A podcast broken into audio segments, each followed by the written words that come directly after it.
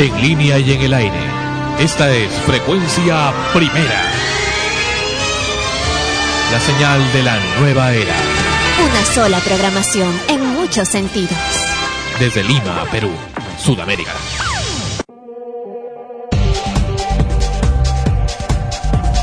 Extremos llega a ustedes por cortesía de cotear.pe. En el Perú, comprar o vender por internet es cotear.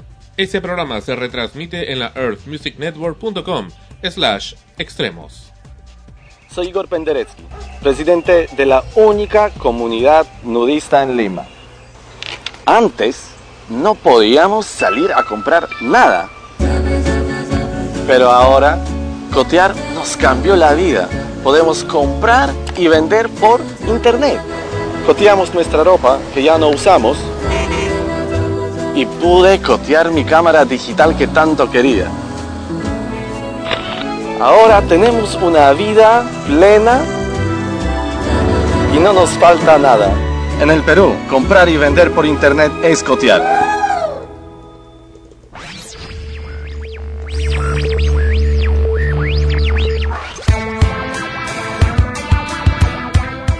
Este podcast está hospedado de forma gratuita en el Earth Music Network, un portal con espacio y transferencia de datos ilimitados, entre otros beneficios. Si quieres comenzar tu propio podcast o escuchar una amplia variedad de ellos, visita el Earth Music Network en www.emnhome.com. Te esperamos.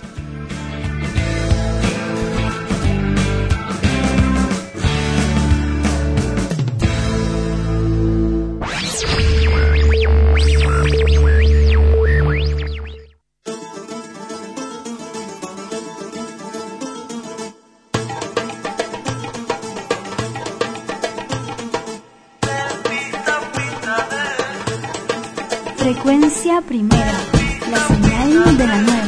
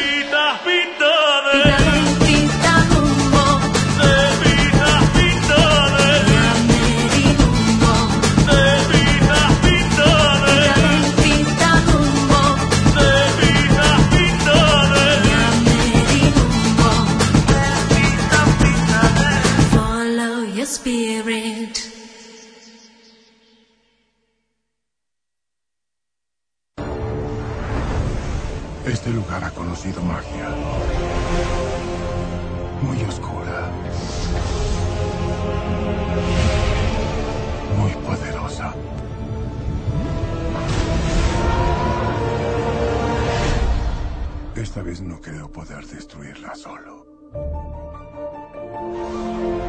Tiempos como estos, muy oscuros, unen a la gente Toma mi mano. y pueden enemistarlas. Estas chicas van a matarme, Harry. Este año, Voldemort ha elegido a Draco Malfoy para una misión. La maldad pasará de su mundo hacia el nuestro. Estos son momentos de insensatez, de locura. Y la hora más oscura. Esto es superior a lo que imaginé. Está a punto de llegar. En mi vida he visto cosas verdaderamente terribles. Ahora sé que tú verás peores.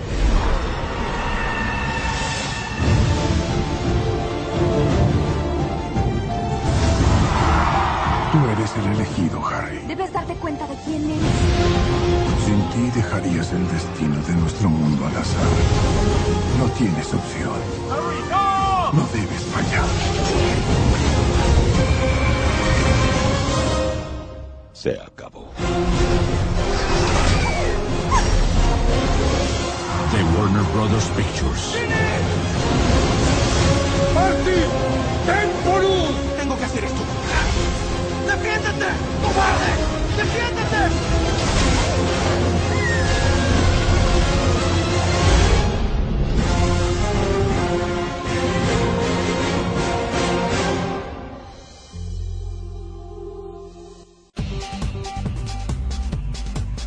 Ahora sí, empezamos Extremos, episodio número 68. Bienvenidos. Bienvenidos, así es, estamos en el episodio número 68 de Extremos, hoy con muchísimas cosas interesantes para ustedes. ¿Y en qué, con qué empezamos? Hemos empezado con Del Pitadel, con la canción interpretada por la fantástica cantante argentina, aunque no lo crean, Orleya, quien canta, baila y Y encanta.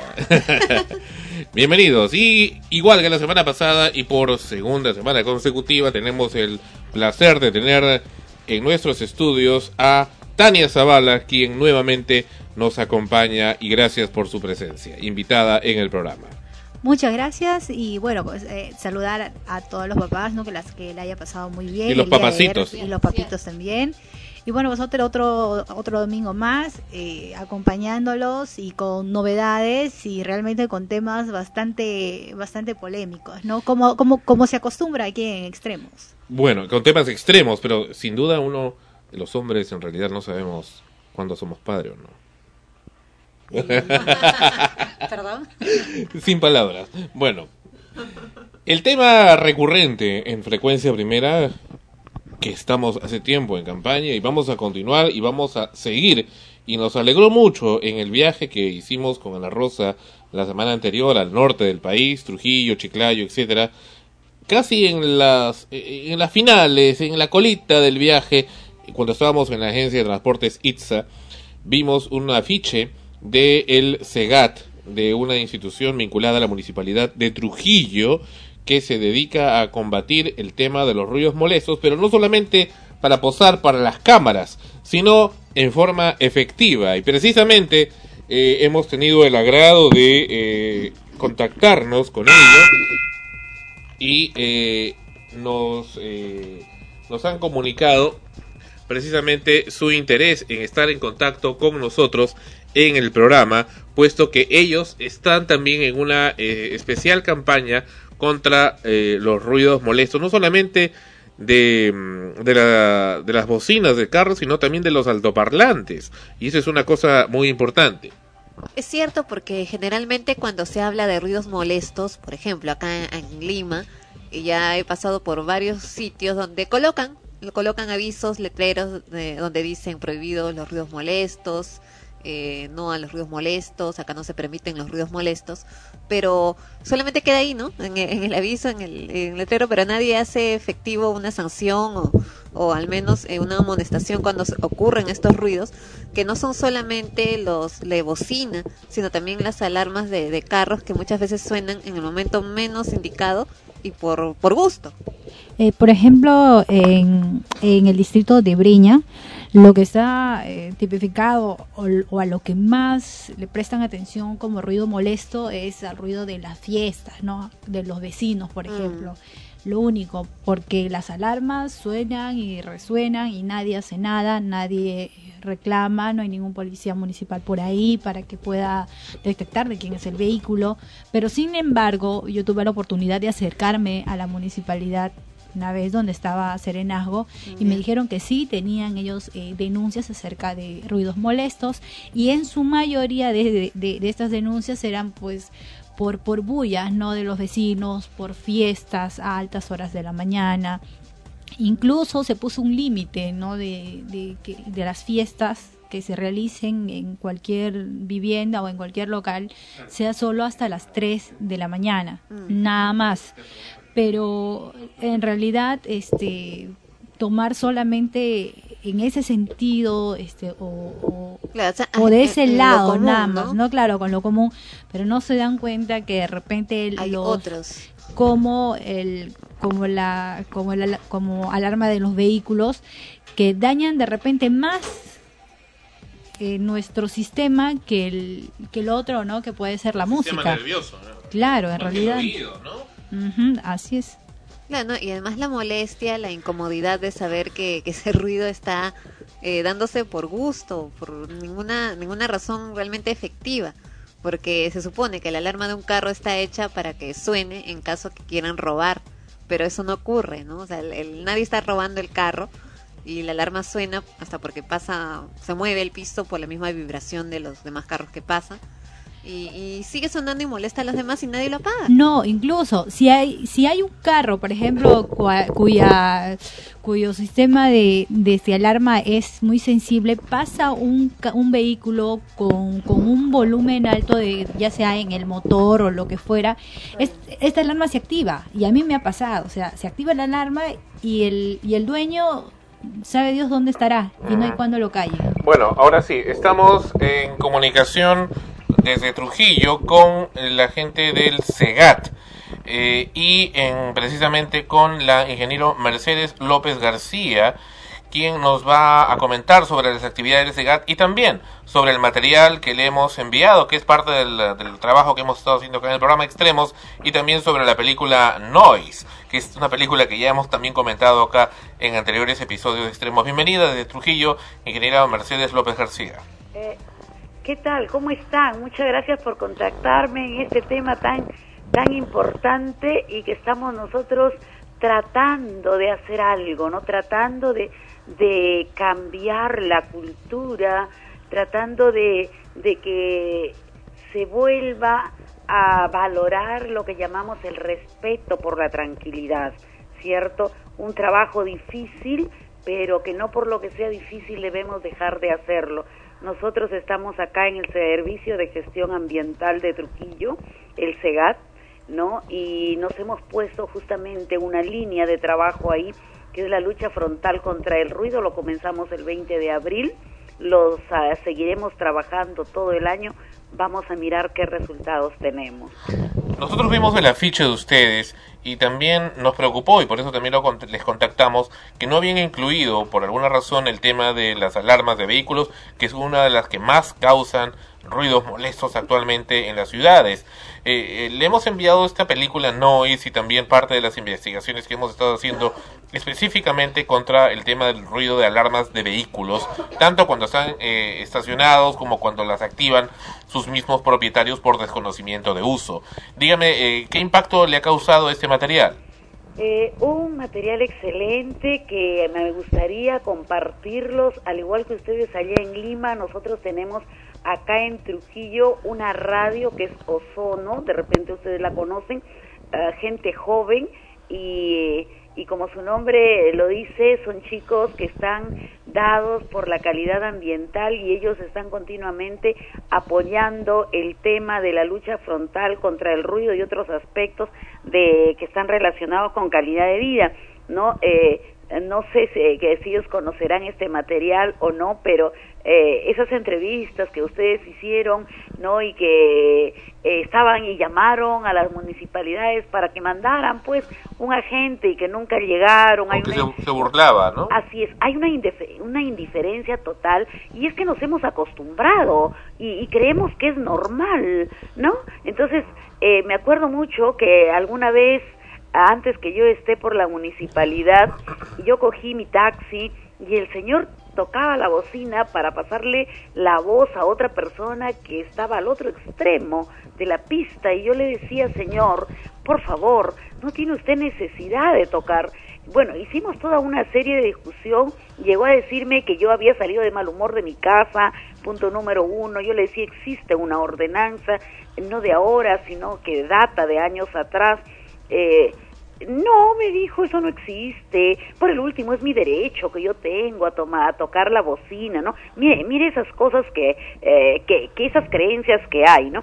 Entonces, esa fue una de las, eh, de las eh, causas que a nosotros nos llevó a, a abrir una línea de trabajo en el SEGAT, ¿no? De la lucha contra el ruido y, y aclarar que que sí, que reconocemos nosotros en las bocinas de los carros el principal factor contaminante dentro del tema acústico.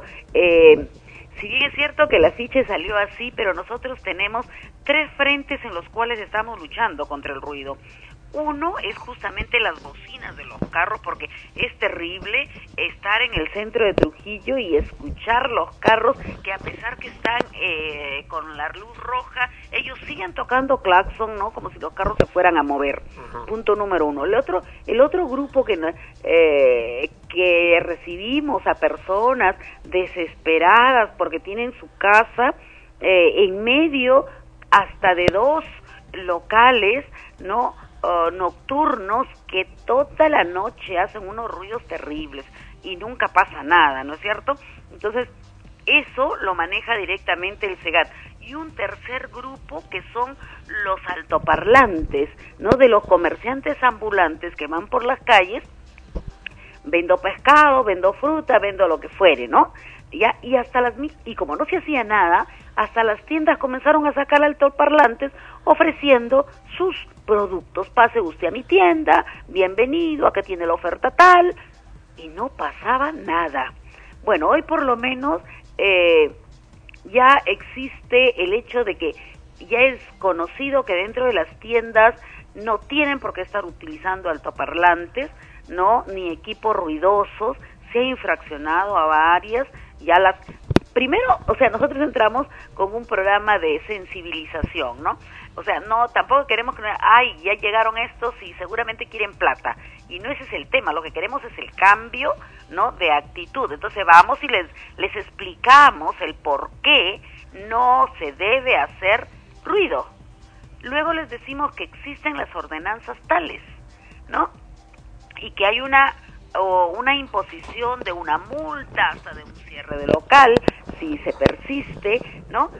Y después, no, ya hacen caso omiso de eso, ahora sí, viene, ¿no? Viene su infracción. En realidad no debería haber multa, debería ser simplemente la misma gente que se da cuenta, debe, debería darse cuenta que está molestando a otros y por respeto simplemente no debe hacerlo y punto, ahí debe quedar el asunto. Plena, plenamente de acuerdo en ello. Cuando ellos protestan y dicen, no, pero es demasiado alta la multa, la respuesta es, eh, la respuesta es, pero si, si ningún centavo hay que cobrarle a usted, ¿no? Ningún centavo hay que cobrarle a usted porque resulta que usted no tiene por qué hacer ruido y por qué va a pagar un centavo. Así que le pongan la multa alta o baja, usted no debe pagarlo. Correcto. ¿Y por qué no va a pagarlo? Porque usted no respeta las normas y respeta el derecho de los demás. Entonces eso, ¿no? Le enviamos también la película Noise, eh, dir- dirigida por Henry Bean, eh, este director de Hollywood que ha- se ha aventurado a hacer esta película independiente en base a su propia experiencia. Por supuesto que caracterizada por eh, Tim Robbins, Brigitte Monyan, eh, William Hurt y bueno, una serie de actores norteamericanos. ¿Qué le ha parecido esta película sobre el ruido molesto de alarmas llamada Noise? Excelente, y como usted está hablando, es en base a su experiencia, pero lo que pueden contar los que se han sentido impactados sobre esta contaminación, ¿no? Que nos está alterando la vida día a día, justamente son esas reacciones normales, ¿no? En un momento tal donde la autoridad prácticamente no existe, ¿no? Por un lado, o hace caso omiso de, de las normas, o no conoce simplemente, o se acostumbró a vivir en el ruido, entonces las personas afectadas tienen sus propias reacciones y al ver que no me hacen caso, algo tengo que hacer. Entonces, eh, es justamente este llamado rectificador de la película, ¿no? Dice, no, no, yo no recibo de mi autoridad un apoyo, entonces, pues yo actúo, ¿no? Y mire, qué, interesante, ¿no? El efecto multiplicador que yo llamo, ¿no? Eh, la señorita que luego es convencida y, y se une a la causa, ¿no? Sí. Entonces, es eso, o sea, lo que yo digo es eso, ¿no? Entonces, uno que me haga, digo yo, le- que me siga, va a convencer a otro, ya somos dos, y luego son cuatro, y luego son ocho. Entonces, es. eso, ¿no? Entonces, lo que buscamos con la sensibilización es ir haciendo grupo y ir sumándonos, ¿no? Mire ustedes, ya están en Lima, nosotros estamos acá en Trujillo y seguramente que otras ciudades están trabajando, pero un trabajo de convencimiento de que lo debemos hacer, ¿no? O sea, lo peor que puede pasarnos es seguir en la indiferencia, caramba, no puedo hacer nada, sí puedo hacer algo, pero por supuesto, definitivamente el tema de sensibilización, como decimos nosotros, no es un trabajo cuyos resultados pueda verse al muy corto plazo, ¿sí? Pero yo creo que si vamos ganando uno, dos, tres, cuatro, cinco adeptos, qué bueno, ya vamos avanzando. Y de eso se trata, ¿no? ¿Por qué no hacen una función y ponen ahí a Noise para que la gente lo vea, no? Pero por supuesto, porque yo me voy a llevar a Noise y el día martes yo voy a pasarlo a los alumnos y yo lo voy a difundir, voy a hablar con Ozono. Noise va a estar Una película además un poco entretenida, ¿no? Sí, interesante. O sea, eh, yo honestamente cuando me mandaron Noise no lo había visto, yo pensé que era un corto que habían grabado y cuando y cuando comienzo a ver la película, ah, y la estaba viendo justamente con mi hija y mi hija dice, mamá, qué buena que está esta película, ¿no?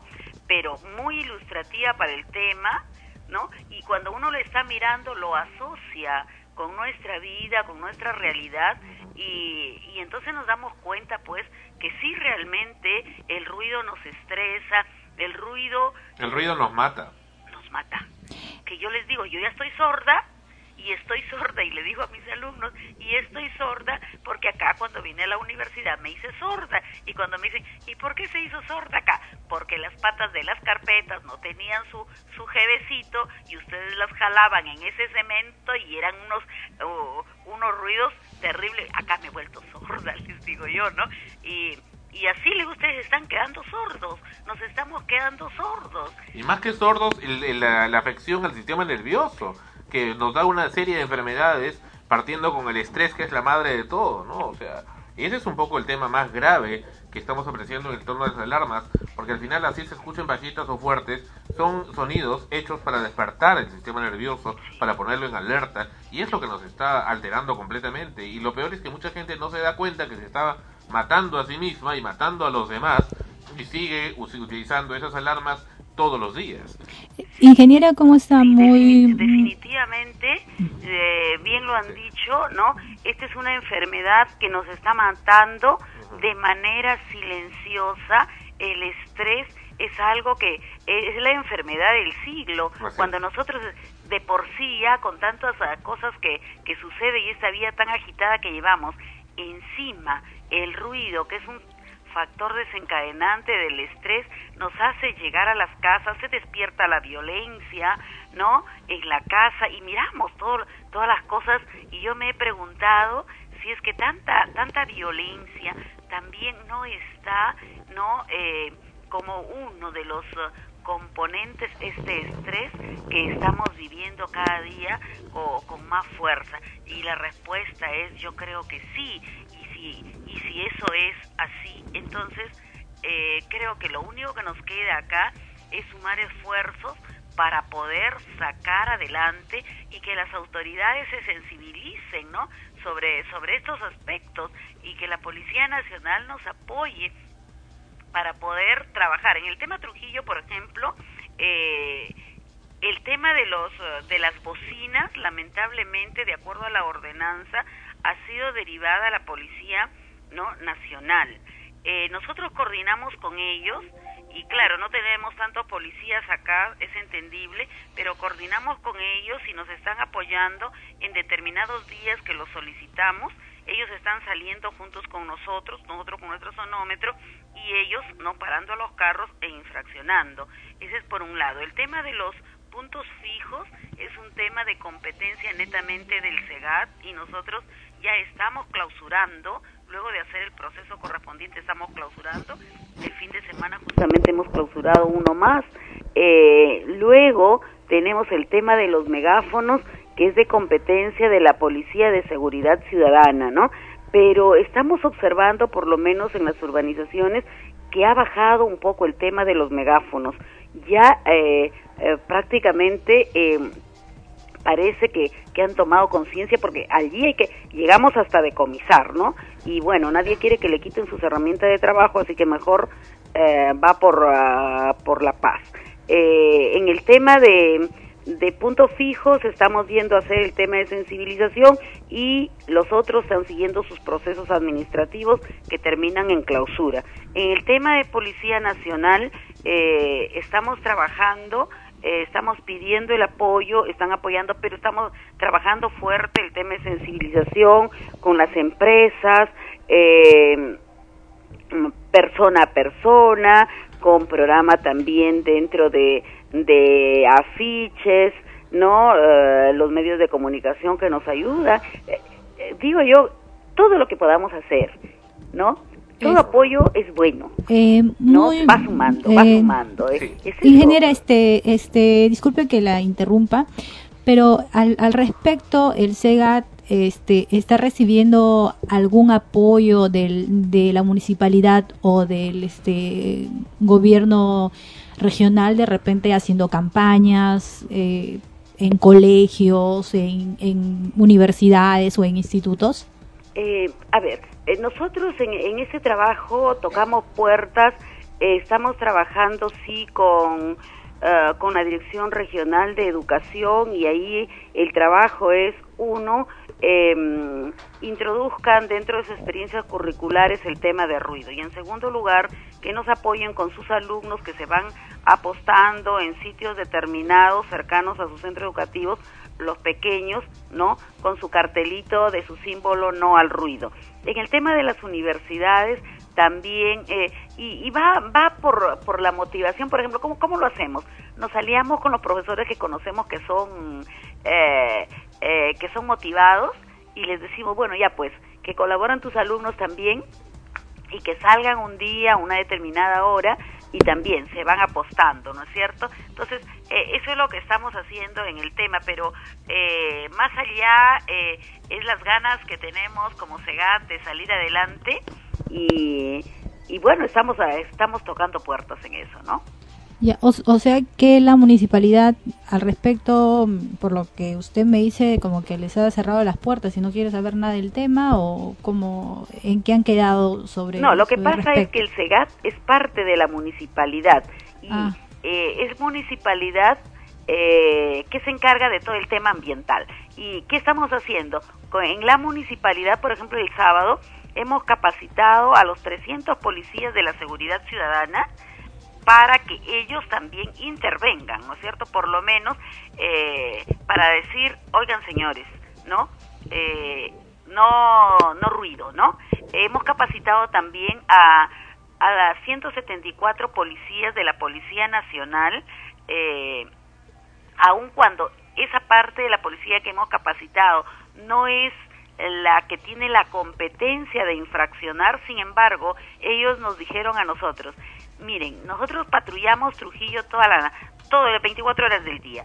Cuando nosotros en la noche encontremos un, un lugar ruidoso, nosotros vamos a llamarlos inmediatamente a ustedes y ustedes van a tener que ponernos fiscalizadores 24 horas del día. Perfecto, dijimos nosotros, ¿no? Entonces, ya hay una predisposición. Y aquellos que sí tienen la competencia de infraccionar, que son los menos, también han sido capacitados previa a su intervención, ¿no? Eso es lo que estamos haciendo. Pero este ahorita qué qué este tipo de ruidos tienen ustedes como prioridad eh, para erradicarlas? Porque ustedes han, han estado hablando de, de, de músicas que hay en, la- en las casas, de megáfonos y han estado hablando también del- de las tiendas, que han, no de las tiendas comerciales. Y bueno, por último han, estado este, hablando acerca del tema de, de, lo, de las alarmas de, de, de vehículos. Entonces ahorita, digamos, ¿cuál es su... su Prioridad, lo más urgente. Ajá, lo más Sí. urgente. Para nosotros nos gustaría que, que se tomara acción eh, en el tema de las bocinas. Sin embargo, esto eh, está supeditado a la disponibilidad de los policías, ¿no es cierto?, en el tema de infracción, pero en el tema de, de sensibilización nosotros estamos trabajando fuerte. En, son, son tres líneas porque hay tres competencias para diferentes eh, instituciones y entonces las tres trabajan paralelo. La Policía de Seguridad Ciudadana con sus megáfonos, el SEGAT con sus puntos fijos y la policía que debe trabajar en el tema de las bocinas de los carros. Pero el programa de sensibilización va para los tres. El conocimiento de los efectos que tienen eh, los ruidos molestos, eh, ese, esa sensibilización abarca los tres, hablamos siempre de los tres líneas, ¿sí? Y siempre pidiéndole a cada uno de los responsables, porque también son tres eh, instituciones responsables, deben trabajar a la par. Por los resultados que estamos viendo con el tema de megáfonos, eh, pienso que, que sí efectivamente la seguridad ciudadana está haciendo su rol, nosotros estamos haciendo lo propio en el tema de, de puntos fijos y bueno, falta reforzar, darle fu- más fuerte creo yo al tema de, de, de las bocinas de los carros. Ingeniera, usted está hablando de tres líneas. ¿Cuáles son esas tres líneas? Eh, vu- vuelvo a insistir en el tema de ruidos y las líneas lo identificamos por quién es el que tiene que infraccionar, porque la sensibilización lo hacemos nosotros. Correcto. ¿ya? Entonces, bocinas de carros. Policía Nacional. Bien. Puntos fijos, llámese clubes nocturnos, ah, centros comerciales, ¿no? Es SEGAT, puntos fijos. Y el tema de megáfonos por la calle, comercio ambulatorio, seguridad ciudadana. Perfecto. Ahora, y dígame, ¿y dónde quedan las alarmas de carro? Nuevamente quedan relegadas y olvidadas. De los carros, ¿no es cierto?, también es tema de la Policía Nacional. Entonces, lo que nosotros hacemos es tratar de, de pedirles a la Policía Nacional que nos den un poco más de tiempo a nosotros para poder conseguir los resultados. ¿Qué ¿no? norma es la que indica que la Policía Nacional ve eso? Porque hemos contactado con la Policía Nacional e indican que eso lo tiene que ver Serenazgo o, o la, la No, Policía es la norma 008 Bien. ya del 2007 eh, eh, la norma de ruido. La norma de ruido los artículos del 17 al 20 delegan en la policía nacional eh, este tema porque si no nosotros salimos a la calle y y como decimos nosotros, a nosotros nos tiembla la mano, acá queremos resultados, pero lamentablemente en esa partecita eh, no está, más bien lo que nosotros eh, vamos a ver cómo se nos sale, vamos a proponer, ¿no? Que se nos pase la competencia, pues. Dígame por favor nuevamente la norma. ¿Cómo, cu- ¿Cuál es la norma? La 008 del 2007, 008 de dónde? eh, Municipalidad Provincial de Trujillo. Ah, de, para Trujillo. Así es. Ah, en Lima es diferente. En Lima más bien lo, lo ve la municipalidad. Claro, debería ser así. Mm. Debería ser así para poder dar resultados. Ana Rosa tiene acá una consulta. Sí, una consulta, ingeniera. Eh, ustedes cuando hablan de la de que en la parte de sensibilización sí están tratando de abarcar los tres puntos desde desde su labor. ¿De qué manera lo hacen? Porque mencionó que, que generalmente buscan el apoyo de las universidades, de los estudiantes, para que salgan a apoyarlos. Pero ¿hay alguna algún plan estratégico que están realizando para poder llegar directamente al ciudadano? De, porque el taxista mismo, por ejemplo, que es el que hace sonar las bocinas o que deja la alarma del carro encendida, ¿de qué manera llegan directamente a ellos? A ver, que estamos utilizando diferentes medios, ¿no? Uno, los medios de comunicación a través de spots. Dos, enviando cartas directamente a las empresas que asocian a los taxis, informándoles y pidiéndoles su colaboración. Tres, utilizando los, ah, eh, los eh, voluntarios, universitarios, eh, centros escolares y cuantos con su con su cartel ahí con el símbolo no ruido, pero además llevan un sticker que hemos diseñado, ¿no? Eh, donde hace alusión a yo me comprometo, yo no hago ruido porque yo soy Trujillo, ¿no? Entonces les pegamos ahí en los carros eh, y también eh, les entregamos a ellos eh, escrito las ordenanzas y las infracciones, ¿no? Para que, que vayan conociendo. Entonces, eh, ese es el trabajo que estamos haciendo y que lo estamos haciendo todas las semanas, todos los días tenemos actividades programadas, además de estar difundiendo a través de la de los mismos programas de enseñanza en la en las universidades y también pidiendo a los centros educativos que, que también hagan lo propio. Nosotros comenzamos en julio un diplomado gratuito eh, que lo hemos llamado gestión en centros educativos, donde una de las de los componentes de este diplomado sí es el tema de ruido. Y lo importante de, de esto es que no solo dar conocimientos teóricos que son buenos sino lo la parte gruesa de este diplomado es que el docente que participa asuma un proyecto que lo va a desarrollar no Eh, no solo al interno del centro educativo sino al externo sí dentro de ello puede elegir un, un proyecto a desarrollar sobre ruido no entonces estamos haciendo también esas cosas Perfecto. Ingeniera, eh, antes de concluir, creo que sería bueno llevar a la, a la obra, digamos, todo esto que hemos estado hablando, puesto que hemos visto también muchas, acá en Lima, muchas municipalidades, las hemos entrevistado inclusive, que les gusta más solamente exponer las cosas en los medios, tener su momento mediático, más que actuar, ¿no? Y, y tener resultados. Qué bonito sería Trujillo, tan hermoso que hemos estado con Ana Rosa la semana pasada, que, que sea pues un lugar eh, privilegiado, eh, digamos, en el Perú, que es tan hermoso también, donde sin ruidos, o al menos con poco ruido, o al menos con mayor conciencia de que el ruido molesta. No solamente son las alarmas, sino que ahora las alarmas, como en Chiclayo que hemos estado, también las utilizan como bocinas. O sea, una bocina suena como una alarma, y las tienen como moscas durante todo el día, y noche y madrugada, y realmente uno se pone a pensar en un momento, ¿por qué debo vivir así? ¿no? Entonces, ¿Qué medidas han pensado concretamente respecto al tema de las alarmas y las alarmas que suenan como bocina? Ah, hay, hay un trabajo ¿Por qué no? Sí, mi, mi- mi sugerencia, perdone que, que le interrumpa, mi sugerencia, ¿por qué no hacer,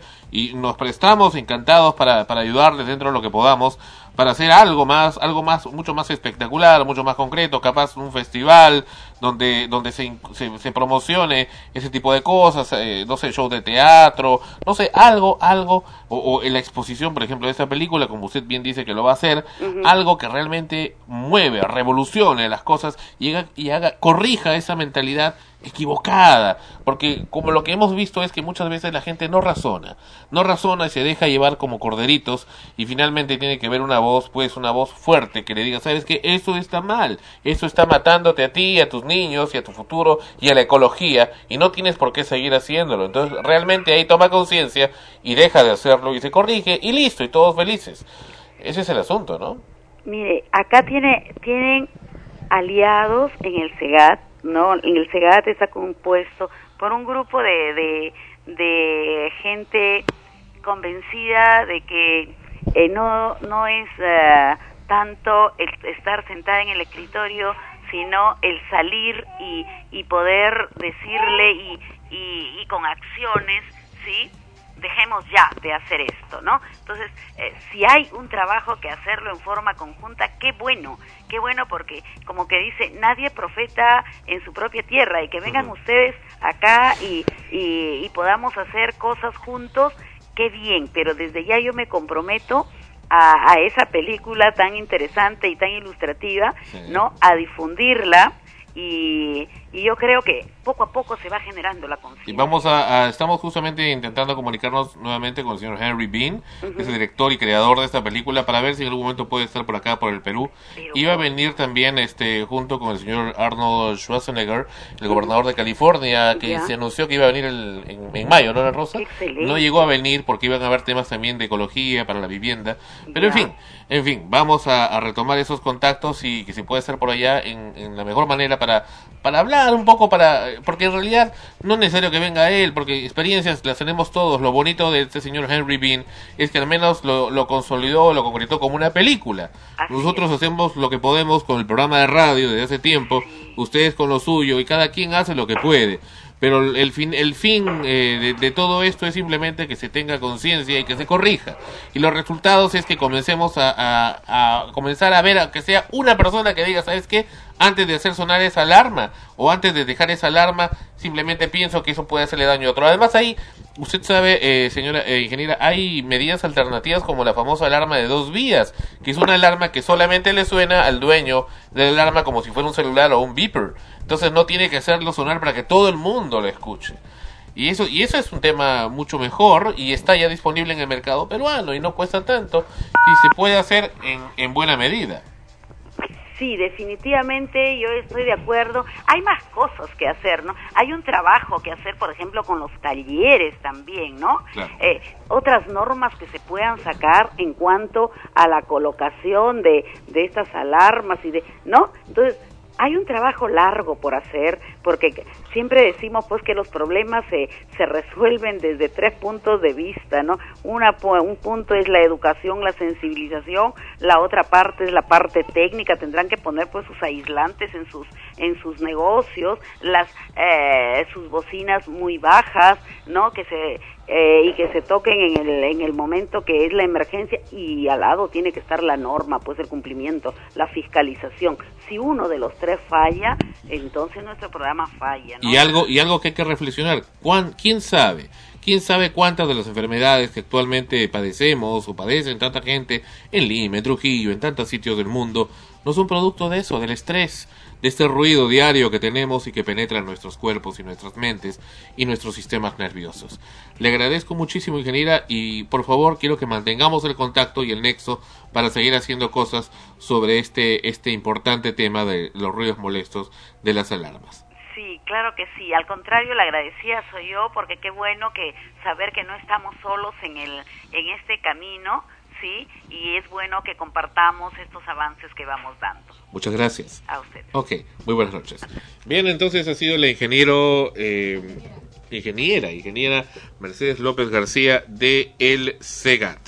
Ana Rosa comenta, habla, dice. Bueno, lo que pasa también un poco es que eh, por lo general, ¿no? Se- cuando se hablan de ruidos molestos de autos se va de frente a lo que son las bocinas y siempre se dejan un poco de lado lo que es- son las alarmas. En el caso de Trujillo, hasta cierto punto un poco comprensible porque en realidad cuando hemos ido al norte lo que más hace ruido son las bocinas y a- al contrario acá en Lima, Yo ¿no? conozco una persona que sí tenía, bueno, censurada. No, ya sé, o sea, también las tienen, pero no tanto como acá en Lima. O sea, acá en Lima lo que lo que más fastidia es el sonido de las alarmas de carro más que el de las bocinas. En cambio allá es más las bocinas que las, las alarmas de carro. Así es. claro, igual O ambas sea, este, igual ambas, claro. a- además, por ejemplo, si tú te vas por Aba- por Abancay, por la avenida Abancay, o sea, el sonido es insoportable. Claro. Y ahí no hay al- no hay alarmas de carro, sino también son las bocinas. Claro, son las bocinas que ya no sabes ni qué hacer. Y en cualquier momento, ¿no? Tú estás pasando y, y ahí que te empuja un... Lo que, lo que pasa es que, por ejemplo, en Chiclayo, que es mucho más pequeño, es, lo ves con claridad. Ves, ves eh, los carros que, que así como si estuvieras en el centro de Lima, pero imagínate en solo Chiclayo, ¿no? Que está, es más chico. Por el centro, más o menos. Y están con el claxon, con el claxon, con el claxon, y dale, dale, dale, desesperante, ¿no? Pero yo no sé, o sea, ¿por qué tocan? O sea, si, si ven No que, ya está lleno, yo no sé por qué Claro. tocan como si van a volar, van a pasar por encima. o no- creo que ya es por inercia, porque hasta para llamar a, tú no para, a mí me da cólera cuando un taxi que no lo has parado, no pretendes parar ningún taxi, quieres cruzar la pista Ah. y aparte de que va lentito, te toca el claxon, ¿no? O sea, como- Y todavía con sonido de alarma, que es peor. Ah, y con el reggaetón con metido ahí. Bueno. Vamos, sí, sí, sí, no, sí, bueno. Una mezcla No, por cierto, completa. la, la ingeniera mencionó a Radio Ozono, estoy viendo que ponen reggaetón, bueno, no sé, no sé, sin, sin comentarios, sin cereza, comentarios. Bueno, cereza. supongo que será alguna de las cosas, supongo que pondrán también música clásica.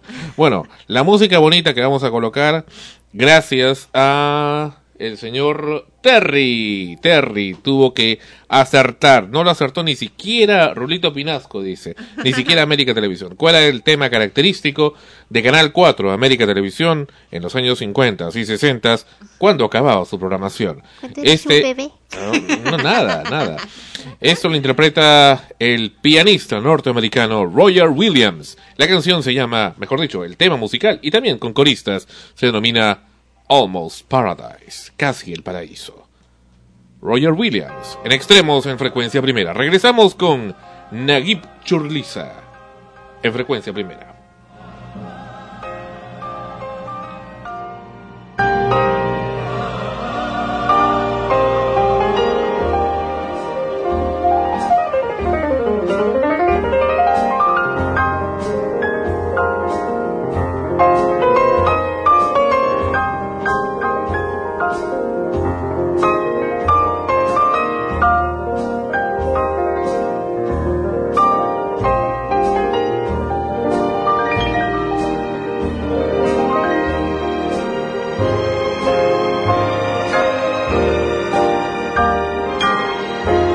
Frecuencia primera, la señal de la nueva era.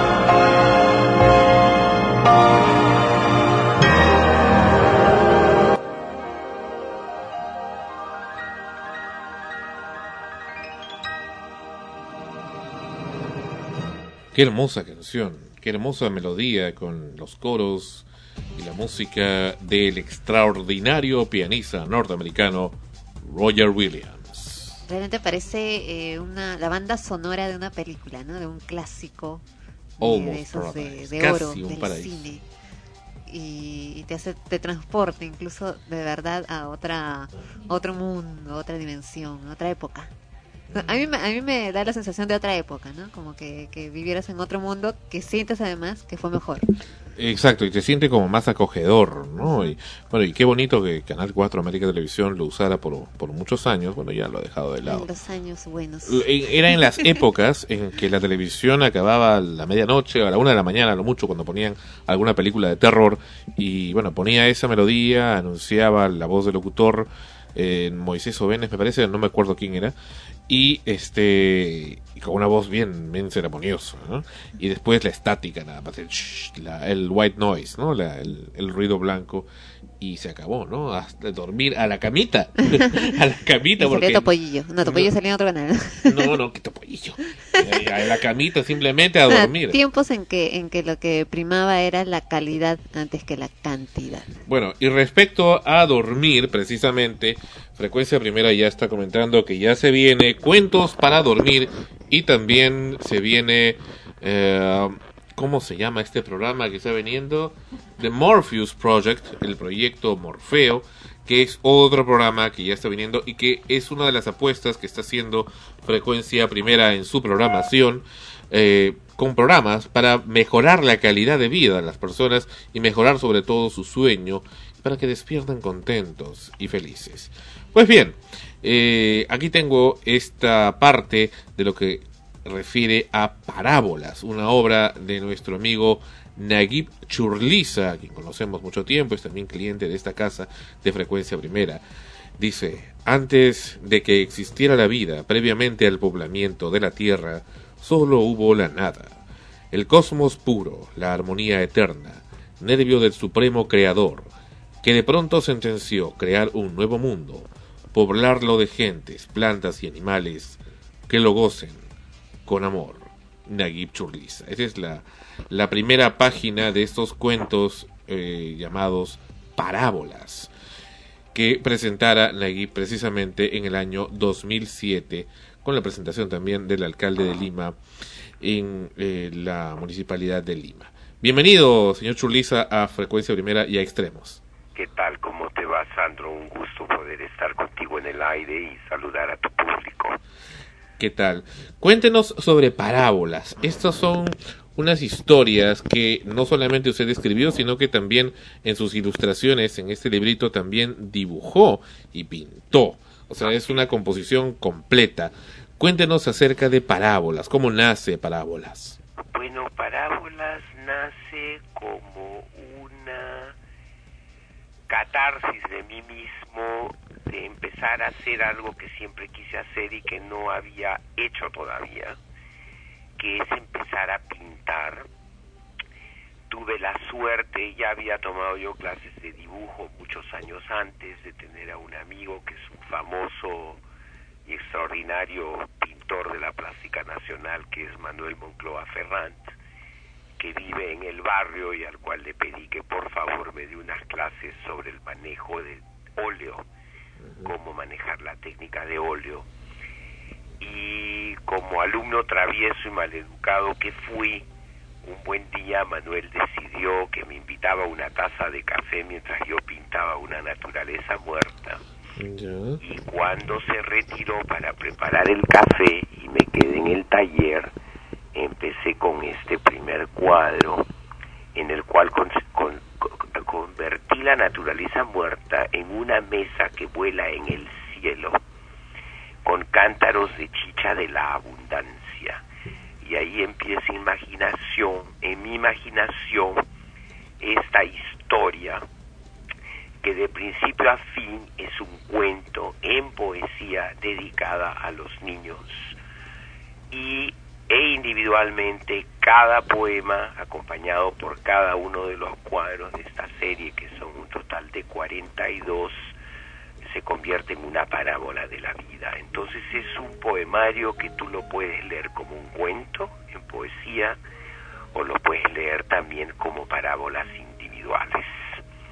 No sé si tienes contigo Sí. el poemario en este momento. Lo tengo aquí, lo tengo en la página web también. Lo tenemos acá en el estudio viéndola. Entonces es muy bonito. Para mí, por ejemplo, hay poemas favoritos. Bueno, todos son mis favoritos. Son un poco, además, hacer que el niño dormido en nosotros los adultos se despierte con poemas tan sencillos como uno que se llama El abrazo, otro que se llama Compartir, que son poesías muy simples sobre el abrazar a un amigo para no lamentarte después de no haberlo hecho jamás, como el compartir, tú sabes, mucha gente a lo que madura y se vuelve adulta dice, ay, ¿cómo voy a invitar a mis amigos si yo no tengo caviar para invitarles? Entonces ese poema te dice que invites o caviar o jamonada, lo mismo da, lo importante es compartir. Entonces es un poco un mensaje sobre el bien, el mal, las vivencias, el seguir tu vocación, el hacer las cosas que tú debes o quieres hacer en la vida. ¿Y es dirigido a los niños físicos o al niño que tenemos dentro? Está dirigido a ambos. Eh, tengo amistades como una gran amiga mía que es también una reconocida pintora nacional, que es Susana Torres, que tiene dos hijas pequeñas y curiosamente la psicóloga que ve a sus niñas, este, se enamoró del poemario y lo tomó como una guía para enseñarle también poesía y principios a los niños. Y es que en realidad es una poesía escrita en un idioma muy sencillo para que llegue a un niño, pero también para que llegue a un adulto y le despierte las emociones que tiene ahí de, dormidas o de alguna manera ocultas, ¿no? Ana Rosa nos comenta, porque ella también ha leído bastante el, el poemario. Ajá. ¿Qué tal, señor Churriza? Sí, estábamos eh, comentando también antes con, con Sandro cuando recién comencé a leerlo, eh, la forma tan didáctica, imaginativa también, de, de poder uno ver desde, otros, desde otro punto de vista la creación del mundo. Y al mismo tiempo la evolución que tiene y cómo nosotros mismos eh, hacemos cosas que, que malogran lo bello que, tenemos alrededor eh, con cosas muy simples o sencillas como la que ha mencionado acerca de la amistad, acerca de compartir, que muchas veces no las pensamos, sino hacemos y nos equivocamos y no nos damos cuenta que estamos destruyendo no solamente el, mundo en sí como lo conocemos, sino nosotros mismos desde adentro, ¿no? ¿Cuántas veces nos olvidamos de que fuimos niños? ¿Cuántas veces nos olvidamos de esas cosas inocentes y puras que en, en su momento se dicen que son pues el, el único valor eh, con el que el ser humano nace, no lo aprende, sino nace, la inocencia, que, poco a poco se va perdiendo. El, el fin de, de, de parábolas eh, con respecto, o como, como mencionó que quiere llegar a los dos, a tanto al niño que llevamos dentro como al niño en sí, ¿cuál sería para usted lo más importante? En mí, en mí como ya una persona adulta, eh, me, me cautivó mucho por el lado de ir hacia el niño que tenemos dentro y que mucha gente olvida que alguna vez lo fue. Claro, lo que sucede es que si tú lo lees como adulto, la intención es que te despierte el niño dormido que llevamos en el alma. Si tú lo lees como niño o ves los cuadros como niño, yo he tenido un incidente, por ejemplo, en casa donde pinto, que llegó una amiga mía un día, me la encuentro en la puerta y le hice pasar y había uno de los cuadros que tiene que ver con la hipocresía, donde la vieja del mal se está cayendo al infierno y le esperan los cachuzos en las puertas del infierno para llevársela. Y entonces el niñito en un momento dado soltó la mano de su abuela, se fue corriendo al cuadro que gracias a Dios ya estaba seco y le metió un puñetazo a los cachuzos, ¿me entiendes? Entonces, la reacción de un niño siempre va a ser diferente a la de un adulto. Es por eso que la pintura está más orientada por sus colores, por sus personajes, a la reacción directa de un niño. Yo he tenido reacciones de adultos que me han dicho me parece fantástico y otros que me han dicho pero qué cosa es esto, esto es un, un absurdo, es una cosa para niños, perfecto, esa es la reacción que yo buscaba con esta serie. En cambio, el adulto cuando lo ve, y además, hacia el niño está orientado el despertar los principios de moral, de ética y de vida cotidiana que uno siempre debe llevar a cuestas, el compartir, el dar el abrazo, el cuidar a los árboles y a las plantas y el cuidar a la naturaleza. En el cuento hay un quiebre muy severo en un cuadro que es el, el, supremo creador que entra en ira y después de haber mandado a su ángel, duende ángel supervisor a la tierra, que viene a contarle que el hombre vive en medio de la felicidad en estas ciudades muy lindas, llenas de colorinches, pero no hay un árbol, no hay una planta, no hay un animal. El supremo creador ordena a su ángel destructor que baje, que recoja a los animales, que recoja las pocas plantas que quedan, las devuelva al cielo y destruya la vida del hombre que no ha sabido respetar a la naturaleza, por ejemplo, ¿no? Entonces hay también toda una cosa muy didáctica sobre el por qué no debemos encandidarlo solamente con lo bello de un edificio y los colores que se le pintan, sino el porque hay que respetar la vegetación, la ecología, la naturaleza y los buenos principios de la vida. Y lo otro interesante que traté de enfatizar en este poemario es que el supremo creador no tiene un nombre específico, no es un supremo creador budista, no es un supremo creador cristiano, evangélico, católico, apostólico, romano, islámico, brahmista, sino que simplemente un supremo creador, porque lo que trato de recoger son los principios de la moral y de la y del buen comportamiento de la humanidad en general. Te das cuenta, ese es un poco el, el mensaje que hay detrás de este poemario. Una, de, una cosa que me sorprende bastante, señor Churtiza, usted es un empresario, ha tenido bastante éxito eh, desde hace mucho tiempo en diferentes tipos de empresas a las que se ha dedicado, entre ellas telecomunicaciones, pero eh, y finalmente, y también conoce bastante de la cocina eh, internacional y, todo esto, pero de, de ¿cómo, cómo ha podido despegar de estas actividades tan, digamos, poco sensibles a veces, poco infantiles, para poder haber hecho esta creación tan sensitiva, donde uno tiene que interiorizarse tanto y recordar tanto la etapa que uno fue niño, o, o, simplemente nunca la dejó. Bueno, lo que pasa es que todos mis amigos siempre me han dicho que soy un niño grande. ¿Será, será Géminis? Yo no soy acuariano. Este eh, acuariano y serpiente en el horóscopo chino. Eh, ¿Qué te puedo decir? Yo creo que nunca en ningún ser humano debe existir un quiebre entre sus intereses económicos y sus intereses por la humanidad y la vivencialidad también de la vida de uno mismo, ¿te das cuenta? Uh -huh. Es no hay que negarse a sí mismo para prosperar. Yo creo que ese es un grave error. Fíjate tú lo que ha pasado en Bagua yo que trabajo con comunidades nativas en calidad de asesora hace más de 20 años y con comedores populares y clubes de madres, yo veía toda esta crisis avanzar y si tú ves en mi poemario donde Dios destruye la tierra porque el hombre no ha sabido preservar la naturaleza, mientras yo veía toda esta crisis decía, Dios mío, ¿qué pasa con los limeños? ¿Qué está pasando con la gente de la costa? que no se da cuenta que somos un país de hermanos donde tenemos que respetar las creencias, tenemos que respetar la naturaleza y vernos a todos por igual. Entonces no hay que pensar que todos los empresarios pueden tener la sangre helada.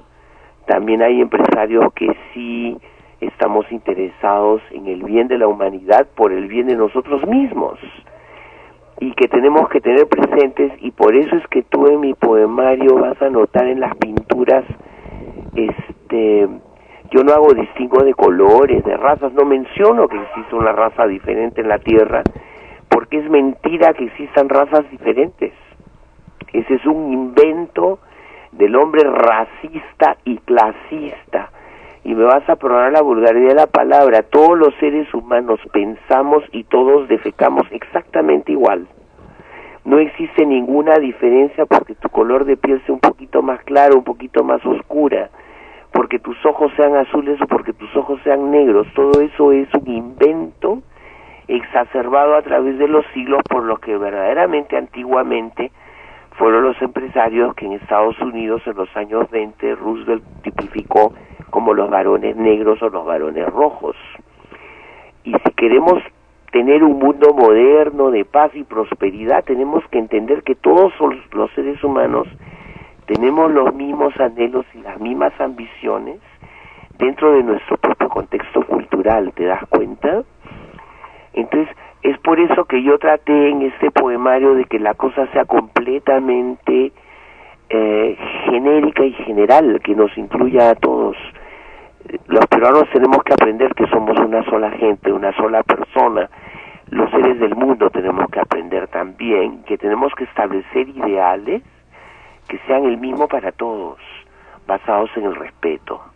Y este poemario, si tú lo lees en detalle, también te está dando ese mensaje, ¿sabes? Este, señora Gui, muy buenas noches. Eh, le habla Tania. Hola. Eh, ¿Cómo estás? Eh, estoy revisando, leyendo su, su poemario y la verdad que me ha llamado mucho la atención. Uno, por, por la estructura, ¿no? Que es pequeña y eso pues hace que uno o sea, sienta que es rápido para leerla y no se aburre. Porque a veces cuando ves libros grandes como que dices, ay no, qué flojera o algo así. Pero tengo una duda. Aquí eh, yo este, estoy en la página de la hipocresía y no sé si, si esa fue su intención, pero a la siguiente es eh, no paga ser falso, la siguiente no se dan cuenta y al leerlo me he dado cuenta de que, de que pueden, de que, o sea, los, el- los textos son consecutivos. ¿Esa era la idea o, o son cosas totalmente separadas? No, no, es consecutivo. Por eso es que te explico, es de principio a fin una historia, un cuento. Un cuento que va desde el día que el Supremo Creador crea la vida y termina donde la tierra está teñida o el firmamento está teñido de la sangre de la humanidad después de que el Supremo Creador decide extinguir a la tierra de sus preferidos, digamos tú, ¿no? Claro, y, y- Entonces, la secuencialidad es absolutamente intencional.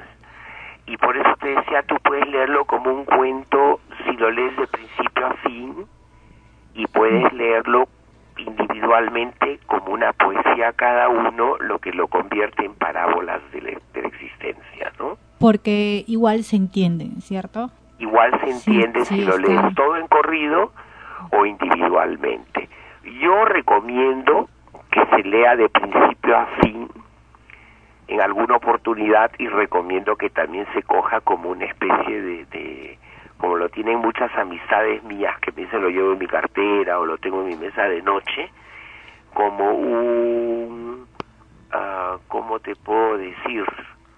Ah, como me dijo una amiga chilena, para ahuyentar mis demonios. Y le dije, pero ¿cómo es eso? Poki. Poki Larraín es pintora también en Chile, ahorita vive en el norte de Chile, en La Serena. Y entonces cuando me dice, coincidentemente con el 90% de la gente que lo tiene, lo tengo en mi mesa de noche, le digo, ¿y por qué lo tienes en tu mesa de noche? y me contesta, fíjate, por ejemplo, el otro día que te conté esta anécdota de la decepción que a veces te puede provocar la amistad, le digo, sí me acuerdo, me dice, bueno, mi catarsis fue coger el poema de la hipocresía, leerlo e imaginarme que esta amiga que me traiciona es la que se está cayendo en los fuegos del infierno. Tú yo me maté de la risa, claro que ella es bohemia, loca y creativa como yo, ¿no? Entonces nos entendemos en un código muy especial. Entonces, claro, eh, muchas veces, por ejemplo, tú puedes sentirte triste y coges el poema sobre el abrazo, que es muy simple como, como, como poema, y de repente te puedes dar cuenta, óyeme, tú sabes que hace cuánto tiempo yo, hombre, no abrazo a mi mejor amigo por miedo a una malinterpretación, o yo, mujer, no abrazo a mi mejor amiga para que no haya un malentendido y que de repente mañana esa persona puede enfermarse de una enfermedad grave o cruzando la calle ser atropellada por un microbusero salvaje, no todos lo son, pero la mayoría lamentablemente se comportan muchas veces como atropelladores sin respeto de nuestra humanidad viva y se te quedó muerto y de repente tú te vas a dar cuenta con el lamento cómo no le dije yo te quiero, cómo no le di yo un abrazo a esta persona por los temores que guardo, ¿comprendes? Entonces en realidad esos pequeños poemas te hacen llamar a la reflexión para que tú hagas una catarsis sobre ti mismo y digas, óyeme, ¿y quién te ha dicho a ti que un hombre no puede besar en la mejilla a su mejor amigo? ¿O quién te ha dicho a ti que una chica no puede besar en la frente a su mejor amiga? ¿Quién? ¿Quién nos impone estas reglas que nos constríen en nuestro instinto natural de ser manifiestos, expresivos y de mostrar nuestras emociones a través del gesto? ¿Me comprendes? Y de repente con este poemario, si se propaga un poquito, empezamos a lograr que de repente alguien coge el teléfono, llame a su mejor amigo y le diga, oye, yo te quiero, aunque le rompa los esquemas. No estás haciendo una declaración de amor sexual, sensual y física. Le dicen, oye, te quiero decir, oye, ese es gay, ¿no? No, claro, la gente dice, oye, ¿este qué le pasó? ¿Me entiendes? Pero no. ¿Por qué no puedes decirle tú, oye, yo te quiero?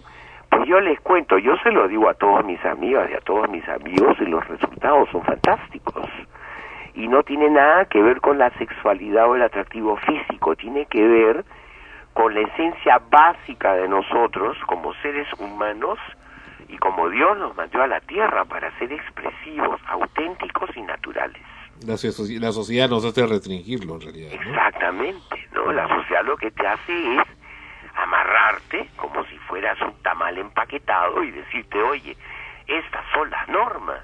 Y eso es grave, porque entonces, ¿cómo verdaderamente puedes tú decirle a tus amigos, oye, yo te quiero, si no se lo dices con palabras, además de con gestos? Pero sí se le puede decir, yo te odio, eso sí es más común. ¿no? Eso es más común, decir yo te odio y imbécil, maldito.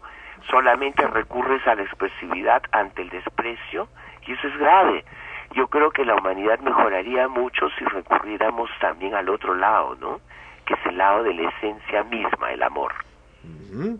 Eh, señor Churliza, antes de concluir, quisiera por favor que nos puede leer una de las de las hojitas de parábolas para Una escucharlo en su propia voz. Bueno, mira, como ya yo La del abrazo, por ejemplo, ¿no? tengo un poquito más de 46, déjame jalar mis anteojos, ¿ya? Un momentito.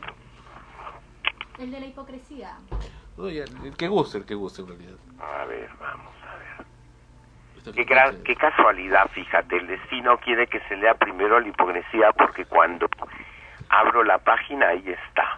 ¿no? Muy bien. Este, a los que estén viendo por internet la página web donde está Parábolas, Nagibchurliza.com. nagibchurliza.com, van a ver que en realidad lo que están viendo acá es un templo, una iglesia. En el centro del pasillo hay un ataúd con un cadáver.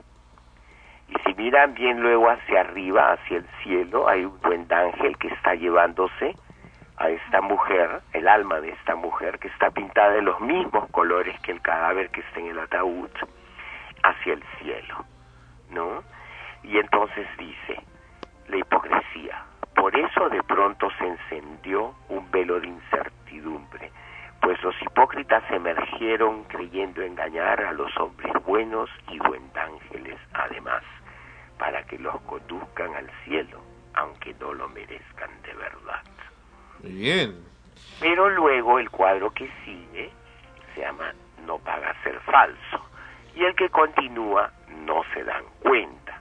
Y en ese cuadro lo que van a ver es que el ángel que está llevando a esta mujer al, cielo, que es una gran hipócrita, una malvada en su existencia y que cree que porque la están, están orando por ella en la misa va a alcanzar el perdón y la redención, la suelta y hay un cachuzo ahí abajo, un demonio esperando para recibirla y acogerla donde le toca, que es el infierno. Entonces, el no se dan cuenta, dice, los hipócritas y malvados jamás cuentas se darán que pasar desapercibidos en un intento vano en verdad y convencidos estarán de que podrán subir al cielo por rezos de los demás, en la vida, en la vida cuenta tendrán del error cometido y perdón en absoluto traerá. Ahí voy a los códigos de moral más extremos, ¿no? Últimamente algunas iglesias pretendiendo ser benevolentes y cambiando por completo la, historia de todas las creencias religiosas, dicen, si te arrepientes antes de morir, si pides perdón, el cielo te espera. Falso, entonces no existiría infierno, todos podríamos salir a matar, fregar a los amigos, clavarles puñal por las espaldas, y entonces cuando nos dicen, ay, estás con cáncer, te vas a morir, te vas a la iglesia y dices, perdón padre, hay absolución, absolución. Pues les voy a contar, lamentablemente eso pasa cuando tienes plata. Entonces el cura, a ver cuánto le dejas a la iglesia, te va a dar la indulgencia que cuando llegues ahí, no la vas a encontrar. Pero ahora vamos a la parte bonita. Hablemos, por ejemplo, de este poema, a ver, jugar y divertirse. Porque esa es otra cosa que es muy importante tener presente, que en la vida no solamente debemos tener obligaciones, preocupaciones, sino que también debemos aprender a jugar y divertirnos, a tener momentos de esparcimiento, de relajamiento. Y el poema dice así, jugar, y, jugar y divertirse es vivir en la inocencia, gozar en cada momento con alegría. Jugar es también hacer lo que tú quieres, disfrutar de tu entorno y todo aquello que te da alegría, siempre y cuando no atropelles los derechos de los otros y aprendas a vivir para compartir. Porque hay que establecer un límite, ¿me entiendes? A mí me ha sucedido ayer en rumbo a, al campo, donde está mi taller donde yo pinto, que algún loco me ha tirado una piedra contra el carro. Me ha destrozado la luz delantera y yo me ponía a pensar, hay gente que se divierte haciendo este tipo de mal. Y me ponía a pensar que si yo hubiera estado yendo a 10 kilómetros por hora más de velocidad, en vez de que la piedra cayera de un anónimo que jamás he visto en mi vida hacia la frontal del vidrio, pudo haber entrado por la ventana y me pudo haber roto a mí la nuca o la cabeza o la frente y haberme asesinado sin conocerme. Entonces hay gente que toma el mal como un juego y eso es por falta de principios, falta de moral o falta de educación adecuada. Pero acá hay una poesía. Y a veces llegan a ser autoridades inclusive, ¿no? A veces llegarían a ser hasta las mismas autoridades. Entonces, chicos que se ponen a jugar a hacerle daño a los demás, que puede devenir en un accidente grave de tránsito o en una muerte por una imprudencia de un juego que no respeta a los otros, ¿se das cuenta? Pero olvidando los malos ratos, uno de mis favoritos de los poemas es el que se llama Compartir. Compartir es muy simple porque dice así, compartir con los amigos, invitarles una taza de té o un poco de café, es demostrarles tu cariño, abrazarlos en tu fe. No importa lo que ofrezcas, caviar o jamonada, lo importante es demostrarles que tú los quieres bien. Y creo que esa es básicamente la esencia de mi poemario.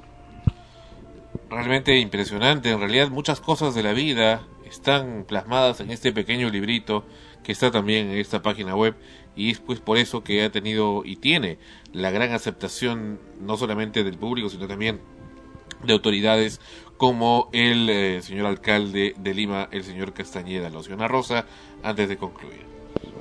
Sí, lo que estaba eh, viendo era lo- la forma en como cada quien que lee, que lo lee, puede interpretarlo. Estaba leyendo el de bailar, cantar y jugar, por ejemplo. En el mundo de los niños, bailar, cantar y jugar es parte indispensable de la vida. De pronto esto me llevaba a pensar cuántos niños, en nuestro país al menos, no disfrutan y no han aprendido a bailar, cantar y jugar, sino que ya están en las calles trabajando, viviendo una vida que no les corresponde y no juegan, no bailan, no cantan. Y, y cuántos de los que a- en alguna vez eh, lo hicimos al momento de crecer lo hemos olvidado. Eso eh, o sea, es una de las cosas que, me llevaba a, a pensar, a analizar. Cada quien al momento de leer parábolas le da diferente quizás significado a las cosas de acuerdo también a sus vivencias, a su entorno. Así es. Pero sin embargo no te olvides que siempre tiene que haber un futuro mejor para nuestro país.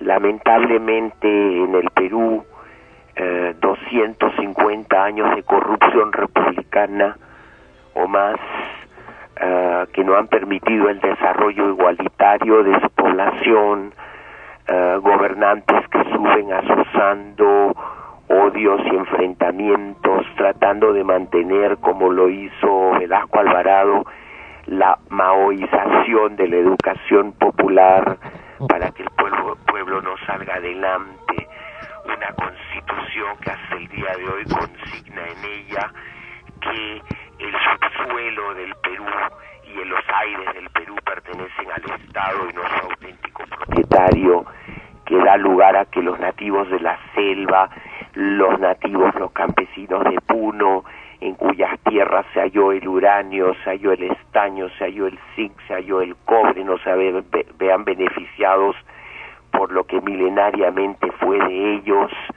Todo eso claro que va a ge- generar generaciones de niños que no tengan lamentablemente la alegría para salir a jugar, bailar, saltar, pasear. Entonces, yo creo que todos los peruanos también debiéramos de alguna manera hacer un movimiento para que se respeten los derechos individuales de todos, así como los que viven en San Isidro, Lince, Jesús María, Los Olivos o Miraflores no quisieran que mañana venga el Estado amparado en una constitución equívoca a decirte, bueno, múdate, ahora te voy a pagar 15 soles por metro cuadrado por tu casa porque ahora viene la minera International Mining Company, ficticiamente hablando, porque ese subsuelo le pertenece al Estado y ahora tú andate a morir de hambre a otro lado, como a nosotros no nos gustaría, tampoco le gusta ni a los nativos de la selva ni a los campesinos de la sierra, que tierras tituladas de comunidades campesinas y de comunidades nativas sean arrancadas en su subsuelo también para beneficiar a terceros. Entonces, un poema también, aunque parezca mentira, tiene oculto cierto carácter de búsqueda de la justicia general de- de una nación, ¿me comprendes? Sí. Eh, no quiero volverme político, no lo soy. Eh, sí me gustaría ver que en nuestro país haya más justicia, más reconocimiento a la propiedad real de los individuos. ¿Te imaginas tú si un indio cherokee en una reserva cherokee o un mohawk o un o una o un beduino en el desierto de, de, de- de- cualquier país del Medio Oriente, eh, como los famosos Trumpets de los Beverly Hillbillies, esa serie antigua de televisión, sale de cacería, mete un disparo contra la arena y sale un chorro de petróleo, ese chorro de petróleo le pertenece al que lo encontró. El Estado se beneficia con los impuestos y los cánones. El pueblo que lo descubre y que vive encima de ese subsuelo se beneficia porque es de él y la transnacional o el inversionista con el poder económico para la explotación se sienta a negociar, óyeme, yo tengo mil millones, tú no los tienes, ¿qué te parece? 40% de las acciones y ganancias para ustedes, 60 para nosotros, porque el 30% se va en exploración, en explotación y en inversión. Eso se llamaría justicia, ¿me comprendes? Y entonces ahí sí tendrías todos los niños del Perú bailando, cantando y disfrutando, porque los cánones son para ser redistribuidos y no robados en el camino. Para muestra un botón, Ana, mira lo que está pasando con la reconstrucción de Ica, ¿verdad? Es- ¿y ¿Cuántos años? Ya dos años. Ya cuántos años, ¿no? ¿Cuántos años? Yo estuve un viaje a Pisco hace un mes y medio para quedarme horrorizado de ver en el estado de abandono total que está nuestra gente. Para empezar, ¿dónde están los 40 millones que donó Shakira con Bill Gates? ¿Dónde está el dinero? Entonces, ¿cómo vamos a tener niños bailando y jugando como yo quisiera a través de mi poesía? Si vemos pues que la ejecución presupuestal se va quedando en el camino, se diluye entre gastos superfluos, sueldos de funcionarios, allegados o no sabe Dios a qué partidos políticos y gente corrupta que se colude con fiscales, con jueces para que cuando se roban lo que le corresponde a todos este no Pero llegue al- ¿cómo pueden robar frente al dolor humano? Exactamente. ¿Qué- ¿A qué punto de putrefacción del alma han llegado esas personas? Exactamente. Yo creo que todos los peruanos hoy debieran, por lo menos los funcionarios públicos, leerse parábolas a ver si por lo menos se les remueve el alma. Y además que está en la página web, está en internet gratis para que lo pueda ver cualquiera con toda la comodidad del. Justamente esa fue la intención. En inglés y en bueno, español. amigos, ¿qué les puedo decir? Este, nuestro país sería absolutamente otro si no estuviéramos viendo todo lo que estamos viendo, si no hubiera el egoísmo, la hipocresía, la falsedad y todas esas condiciones que yo en mi poemario las mando al infierno, ¿no? Literalmente. Bueno, además eh, tenemos también eh, una serie de poemas nuevos que usted está publicando acá en la página web de Naguib Churliza y está actualizándolo en forma bastante frecuente y que pueden encontrarse en su blog. Bueno, eso es culpa tuya, Sandro Parodi. Porque uno, un poema que te envíe para que lo leas y me remitas su opinión, de repente yo entro a mi página web y se me ocurrió entrar al blog y veo este poema colgado y no sé si recordarás que te pregunté, oye, yo no recuerdo haber puesto este y tú me contestas, no, es que a mí usted me lo mandó, a mí me gustó, yo lo colgué. Y eso me prendió la mecha que a partir de ese momento cada nuevo poema que compongo te lo estoy mandando a ti para que lo subas a mi web. Bueno, y para el goce también de todos los que siguen y seguimos sus, sus, sus escritos y sus obras Gracias, y sus creaciones. Además, yo estaba almorzando ayer con una amiga ah, que de alguna manera está ligada a la literatura, está terminando su maestría en literatura en la Universidad de Lima. Y este me decía, ¿por qué no lo publicas? Le dije, sinceramente, me da lata tener que ir a buscar a un editorial y tener que rogarle para que publiquen algo que cuando yo se lo mando a mis amigos sí le gusta. Entonces, gracias a este amigo, Sandro Parodi, se me ocurrió, ¿y por qué no lo cuelgo todo en la web? Después de todo, es la web el futuro del mundo y de las comunicaciones. ¿no? Así es. ¿Por qué tener que ir a arrodillarme ante nadie para que me reconozca? No, si lo que yo quiero es que mi mensaje llegue a la gente que le gustan los mensajes que yo envío, Perfecto. ¿no? De eso se trata. Naguib Churliza ha estado en esta ocasión en Extremos, episodio 68. Y muchísimas gracias por habernos honrado con su presencia en esta ocasión y hasta muy pronto. Muchísimas gracias a ustedes y les agradezco mucho por su tiempo. Tania y Ana Rosa te felicitan también por, Gracias. Ana Rosa, muchísimas gracias y te agradezco mucho también tus opiniones sobre mi poesía. Excelente. Gracias y hasta pronto. Hasta luego. Bien. Ana Rosa, comentarios. Bueno, lo que, lo que, lo que dije, ¿no? Que cada uno al momento de leer parábolas eh, saca sus propias interpretaciones por su misma experiencia, por el entorno. A mí me llamó la atención eh, ese poema el que, el que leí por, por esa cuestión, ¿no? Esa cuestión de, de cuántos niños en nuestro país al menos no tienen la oportunidad realmente de bailar, cantar, disfrutar, de, de vivir su niñez, su infancia. Y están trabajando, están subiendo a los carros a pedir dinero, están drogándose.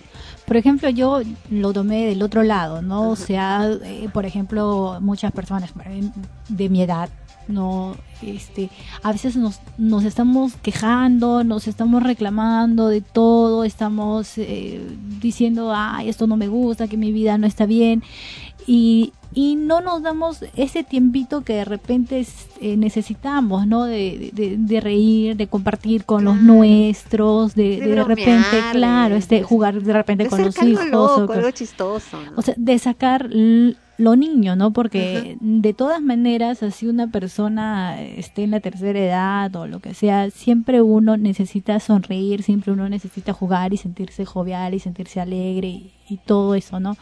Aparte, eh, me gustó mucho la, la presentación porque es pequeña. Al menos yo soy un poquito este así floja como de, de mano, de mano, como- de bolsillo. como como para leer y aparte también para los niños, ¿no? Por ejemplo, hay ese niños que dicen, ay, tengo que leer tanto, dicen, no ven tanta letra y como que no quieren. En cambio, estas se complementan con toda una página y ven que el texto es chiquito y les provocaría leer. Y aparte de eso, o sea, Chiquito, es sencillo. Claro, aparte lo leen y el texto es este bastante contenido, ¿no? Tiene mucho contenido y para mí es espectacular y, y- y para, para los niños totalmente recomendable. Bien, volvemos, volvemos en extremos y ahora nuestra amiga, hace tiempo que no hablamos con Debbie Gibson. Bueno, Debbie Gibson, o llamada Deborah Gibson, su verdadero nombre, aunque me gusta llamarle Debbie. Debbie Gibson, naked, desnuda. Volvemos con extremos.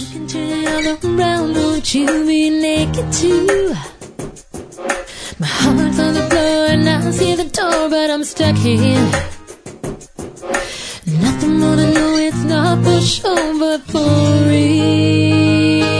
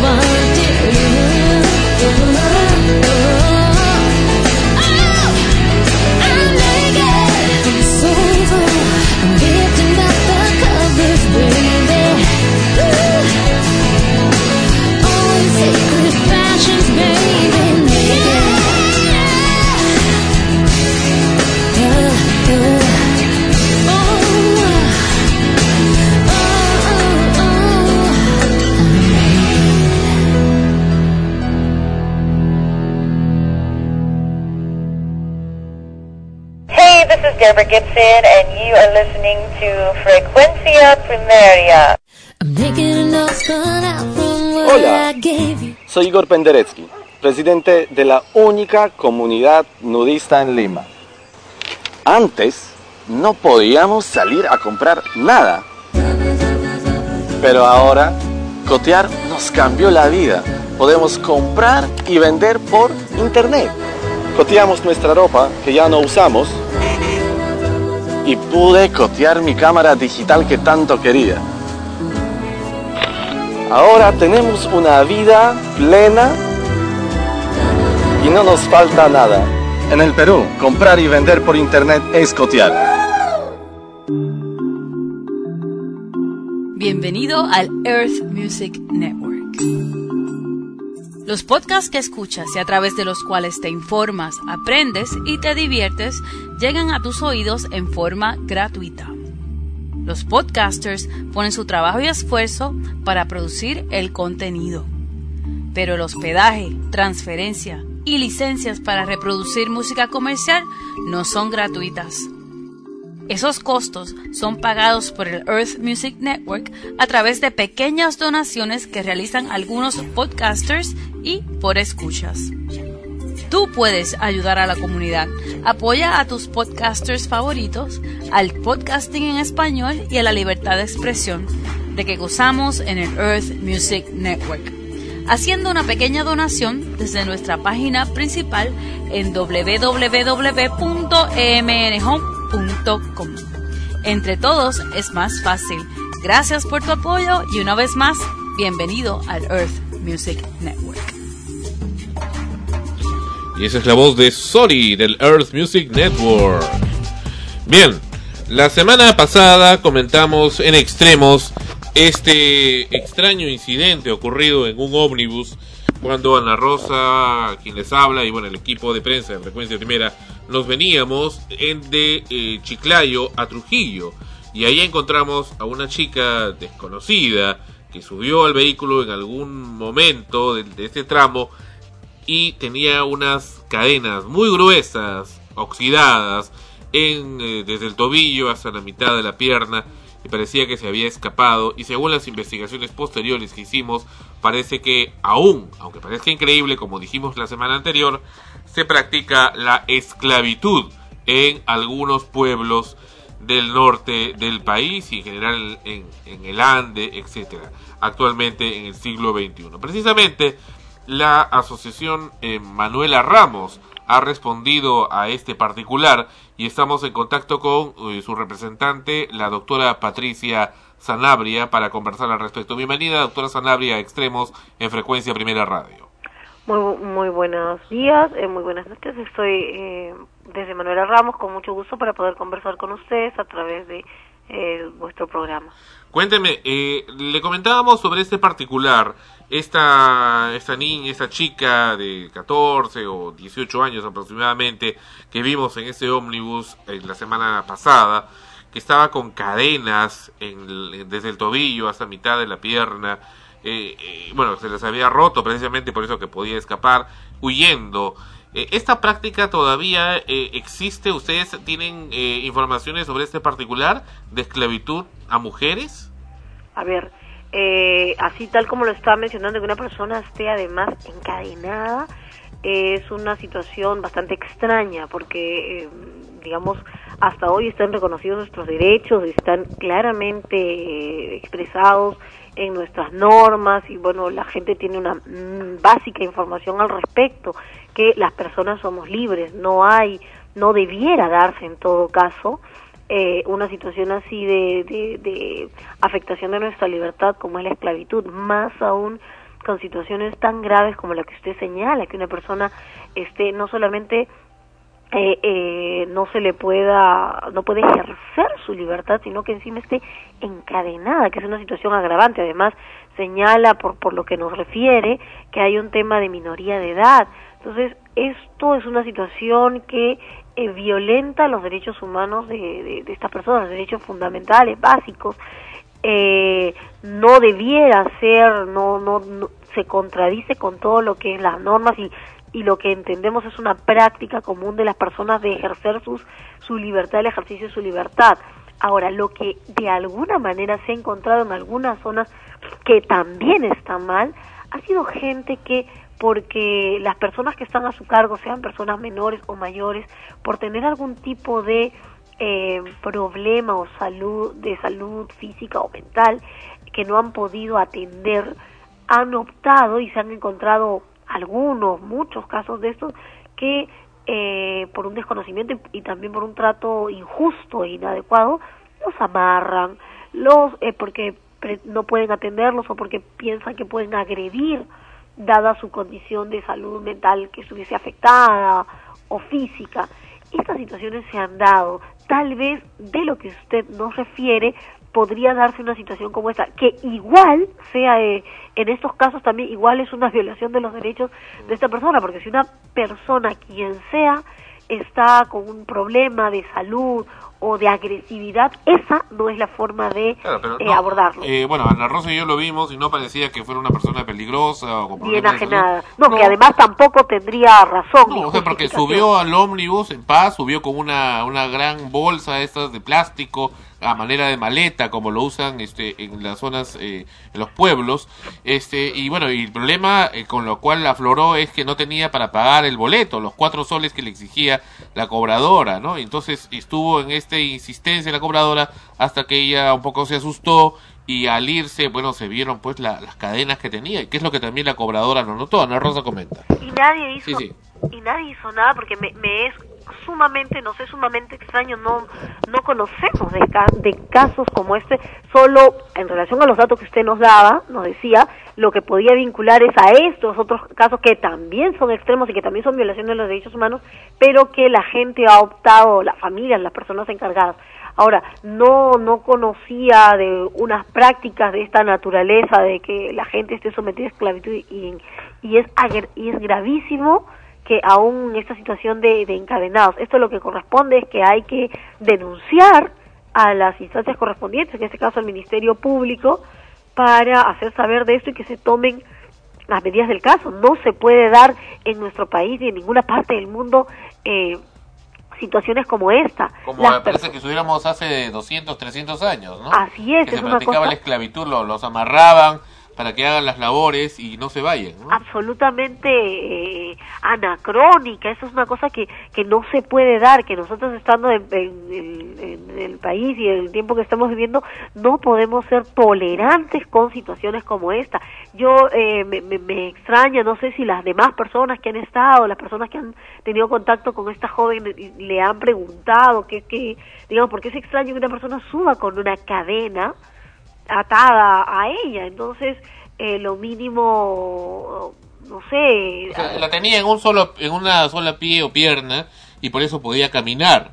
Entonces ella entró rápidamente y bueno, nadie se dio cuenta que tenía la cadena hasta que hubo el tema del pago y ahí es donde donde ha resaltado pues el asunto, ¿no? y ella que ha referido en relación a eso, digo, alguien le preguntó, la cobradora. La digamos, cobradora le dijo, más bien le dijo, eh, oye, le pero tú no quieres pagar los cuatro soles, ya dame tres soles, pues le dice. No, pero no tengo nada, le dice, no tengo un solo centavo, y quieres viajar gratis. No tengo, pues le quiero viajar a Trujillo, le dice. Pero le dijo claramente, o sea, no se notaba que era una persona enferma mental ni nada. Le dijo, este, oye, y encima tienes cadenas, pero yo lo escuché, yo estaba de espaldas y me dio la impresión que era una persona que tenía cadenas pues de moda o Claro, algo así. Pero no, era, collar, una cosa así. no, no, no, no, no. Tenía cadenas grandes, muy gruesas, como las para amarrar, pues, o, o asegurar una puerta, pues, de una fábrica. No, pero eso es terrible, eso eso se tiene que denunciar, porque, o sea, una persona no puede estar así. Eh, estamos, eh, supues- eh, supuestamente todas las personas tendríamos, porque esto es una muestra de que, que no, efectivamente no se da así en la realidad, pero las personas deberíamos ejercer nuestros derechos y lo mínimo, o sea, de poder transitar, decidir libremente, que esté encadenado, es una cosa que eh, me, me parece absolutamente eh, difícil. Tenía un candado, un- tenía un candado, pero parece que estaba en las dos piernas o esa cadena estaba atada a una viga o algo, y eso sí ella lo, lo habría roto, y por eso es que se pudo escapar, ¿no? Como un animalito, y, y es lo Terrible. que me parecía inhumano. Ana Rosa comenta al respecto. Bueno, de pronto estaba pensando que quizás eh, podría ser una posibilidad que esta chica haya sido eh, captada en otra ciudad y llevada con engaños ah, para hacer, para ejercer, por ejemplo, la prostitución. Ajá, esclavitud sexual o Claro, prostitución sexual y en esos casos pues este la- las tienen como esclavas, o sea, realmente las encierran y probablemente también las encadenen. Eh, ¿Ustedes eh, en, en su labor han investigado este tipo de casos? Porque me parece que en provincias eh, se da mucho al respecto.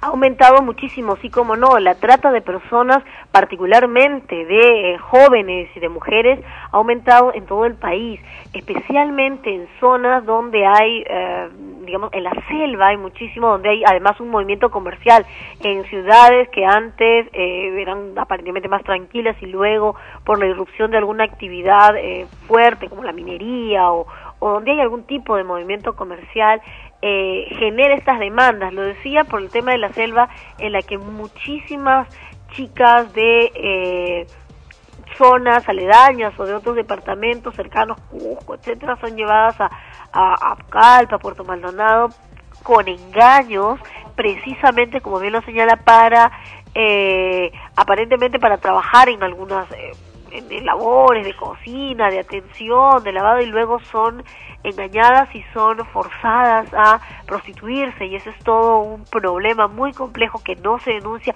y que hay eh, mafias enormes, eh, digamos que, que están detrás de esto. También podría darse el caso, sabemos que no es solamente la selva, sino en zonas de Cusco, en el norte, en Cajamarca, en varios lugares se está dando este, esta situación tan terrible de trata de personas. Es posible que esto también sea un caso, eh, dadas las circunstancias en las que no solamente son engañadas, sino que además son esclavizadas en todo el sentido de la palabra, a tal punto que como lo están señalando ustedes, no eh, les permiten escapar, huir, que las tienen eh, atadas o encadenadas. En otros lugares, lo que, digamos, en ciudades más eh, grandes, lo que se estila, cuando es fuera del país, incluso estas mafias terribles, es que le retienen los documentos. Acá, como no es un tema de documentos, eh, estoy pensando que podría eh, darse una situación de estas, es que se está tratando de que eh, se les retiene físicamente por la fuerza y se les encadena o se les ata o se les esconde o se les puede estar, no sé, encerrar en algún lugar ah, para que estas sean, estas jóvenes sean forzadas a una situación tan terrible como esta. Ojalá que esta, esta joven que ustedes han señalado el caso este tan dramático pueda acceder a, a poder denunciar esto y se pueda, ya que estamos pensando que podría realmente dar ser una situación de estas, a lo mejor eh, descubrir que, que no es la única, que hay más gente y que se pueda, eh, más mujeres afectadas y se les pueda liberar. Lo que daba la impresión es que tenía miedo, estaba muy atemorizada, se, se tapaba con la cortina del, bu- del bus, en fin, y, y no no quería nada, simplemente y por eso huyó. O sea, cuando vio que la gente comenzaba a hablar de eso, de las cadenas que tenía ahí y todo eso, más bien ahí huyó, porque la cobradora le dijo inclusive, le dice, ¿tienes algún familiar, alguien a que podamos llamar cuando lleguemos para poder pagar, que pague tus tres o cuatro soles que le querían cobrar? Y decía sí, después no, se contradecía. Estaba, estaba un poco eh, asustada. estaría digamos. aterrada. Exactamente. Tal vez sea realmente un caso de, de, de trata que es este absolutamente Pero ¿qué- qué- lo- mi pregunta es, porque realmente eh, yo, bueno, con el no, no esperaba ver esto, estábamos eh, regresándonos un poco cansados y me quedé, debía haber intervenido, pero ¿qué es lo que un ciudadano debe hacer? ¿Qué es lo que hubiera hecho usted en nuestro lugar ahí? Circunstancialmente ocurre esto y uno ve esto, ¿qué debe hacer? estos casos, eh, dado que están en el ómnibus, en ese momento, bueno, no, no se puede hacer, pero sí llegando a la, a la ciudad, poner en conocimiento del Ministerio Público, de la Fiscalía, de la Policía, para que pudiera investigar y, y en todo caso convencer a esta persona eh, dentro de lo que cabe, porque claro, usted señala, estaba muy asustada, no quería saber nada, y esto puede eh, hacernos pensar realmente que sí puede ser un caso de trata eh, porque la persona no tenía, como dice usted, ningún rasgo de ser una persona enajenada, ni al contrario, estaba aterrada, no quería dar Sí. información. Es lo más probable, todos estos signos nos pueden eh, dar una idea de que se trata de, de- de- de posiblemente una situación de tráfico. Y una Entonces, bolsa muy grande con un montón de ropa o no sé qué tenía dentro. Estaba huyendo, era Exacto. claro, dada lo, lo, lo, digamos las referencias que nos que estaba huyendo y es lo más probable porque eh, es una una situación muy lamentablemente terrible pero muy real no podemos cerrar los ojos entonces sí corresponde denunciar que esto se investigue y seguro que esta persona puede estar hasta amenazada por eso el, el temor de no querer eh, dar mayor información de querer salir escapar pero no no exponerse tal vez a más, porque muchas veces estas personas no solamente están, este, digamos, en los casos de, de tráfico de personas, están amenazadas no solo con sus propias vidas o su libertad, como, como podría Sino la de su familia, como- eh, exactamente, sino a sus personas más allegadas, a las personas de su familia. Entonces, es parte del temor o de la, de la extorsión que puede estar siendo también este víctima esta, esta persona. Entonces, es eh, es, terrible la situación, no quieren quedar al descubierto, pero corresponde, corresponde a cualquier ciudadano o ciudadana el poner en conocimiento de eh, las autoridades, y en este caso la autoridad competente, el Ministerio Público o de la policía, para dar eh, información y que ellos puedan investigar. Independientemente de ello, Manuela Ramos da soporte, ayuda, asesoramiento para ese tipo de casos. Nosotros estamos viendo desde Manuela Ramos y tenemos un servicio de, orienta- de información, orientación legal a las personas y vemos también casos de violencia familiar y sexual. Entonces, eh, eh, hay también todo un tema y ya hemos estado eh, desde un tiempo atrás, hemos conocido casos de tráfico que hemos puesto y hemos denunciado. Eh, hay instituciones especializadas que trabajan el tema de trata de, de personas y, eh, digamos, estos hechos corresponde que primero, en primer término, se denuncien en la instancia eh, policial o eh, del Ministerio Público. Y estas personas tienen que tener un apoyo, luego se hace todo un proceso, obviamente, pero además, individualmente, las personas tienen que tener un apoyo emocional. O sea, esa persona que estoy viendo está aterrada, está afectada, no solo físicamente, sexualmente, sino psicológicamente. Es una situación eh, terrible a la que ha sido expuesta y que amerita una un- todo un tratamiento psicológico que, que es necesario. Perfecto. La doctora Patricia Sanabria de la Asociación Manuela Ramos estuvo en esta ocasión en el episodio 68 de Extremo. Muchísimas gracias. A ustedes, ¿Cuál es la dirección de y correo electrónico donde pueden ubicar a Manuela Ramos? Manuela Ramos está en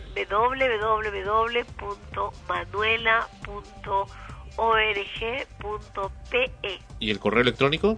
Es eh, post más manu- arroba manuela.org.pe. Excelente. Muchísimas gracias, doctora. Sanabria. Hasta pronto. Bien, entonces ya con esto ya está mucho más eh, aclarado el tema de este episodio que Ana Rosa, quien les habla y el equipo de prensa de frecuencia experimentó la semana pasada. Realmente eh, muy muy alarmante porque justo eh, durante la entrevista fue que se me ocurrió ese pequeño detalle que no habíamos tomado en cuenta, que podía tra- tratarse precisamente de un tráfico de, mujeres para sexo, como ya se ha dado en otras ocasiones de, de acá de Lima, Perú, hacia otros países del extranjero en donde a las chicas las drogan para mantenerlas pues atontadas y no puedan escapar. En este caso es muy probable que al margen de eso la hayan encadenado para que no escape. Así de simple, ¿no?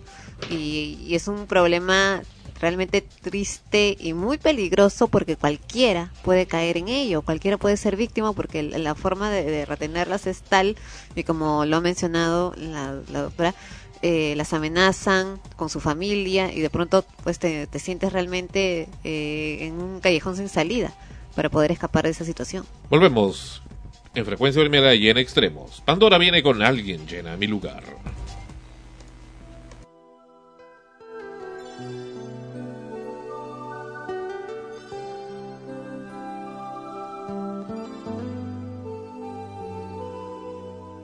Avisar siquiera dijo adiós y nunca más regresó. Apenas puedo andar y respirar. Amigos míos, no hay consolación. Pregunto por la razón, algún motivo oculto. Quiero escapar. Alguien llena mi lugar, otra llena mi lugar.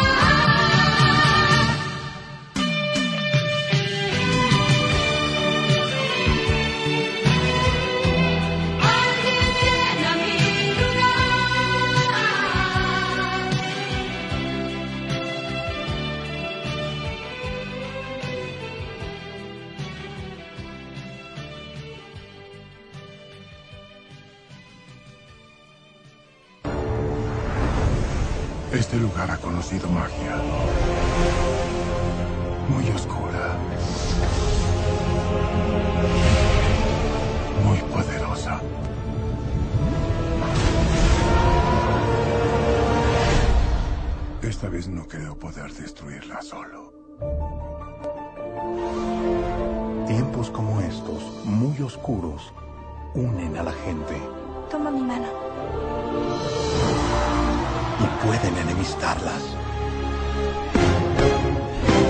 Estas chicas van a matarme, Harry. Este año, Voldemort ha elegido a Draco Malfoy para una misión. La maldad pasará de su mundo hacia el nuestro. Estos son momentos de insensatez, de locura. Y la hora más oscura. Esto es superior a lo que imaginé. Está a punto de llegar. En mi vida he visto cosas verdaderamente terribles. Ahora sé que tú verás peores.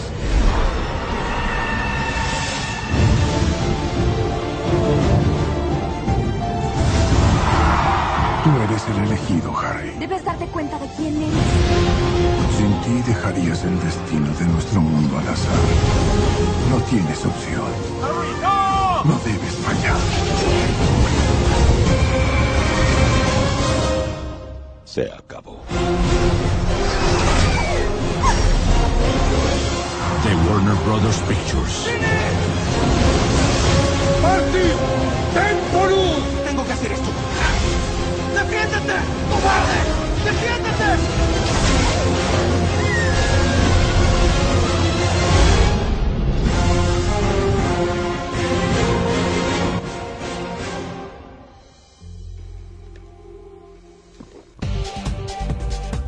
Bien, y como cada semana, Fonchi nos acompaña en el programa con sus siempre acertados y esperados comentarios. Bienvenido, Fonchi.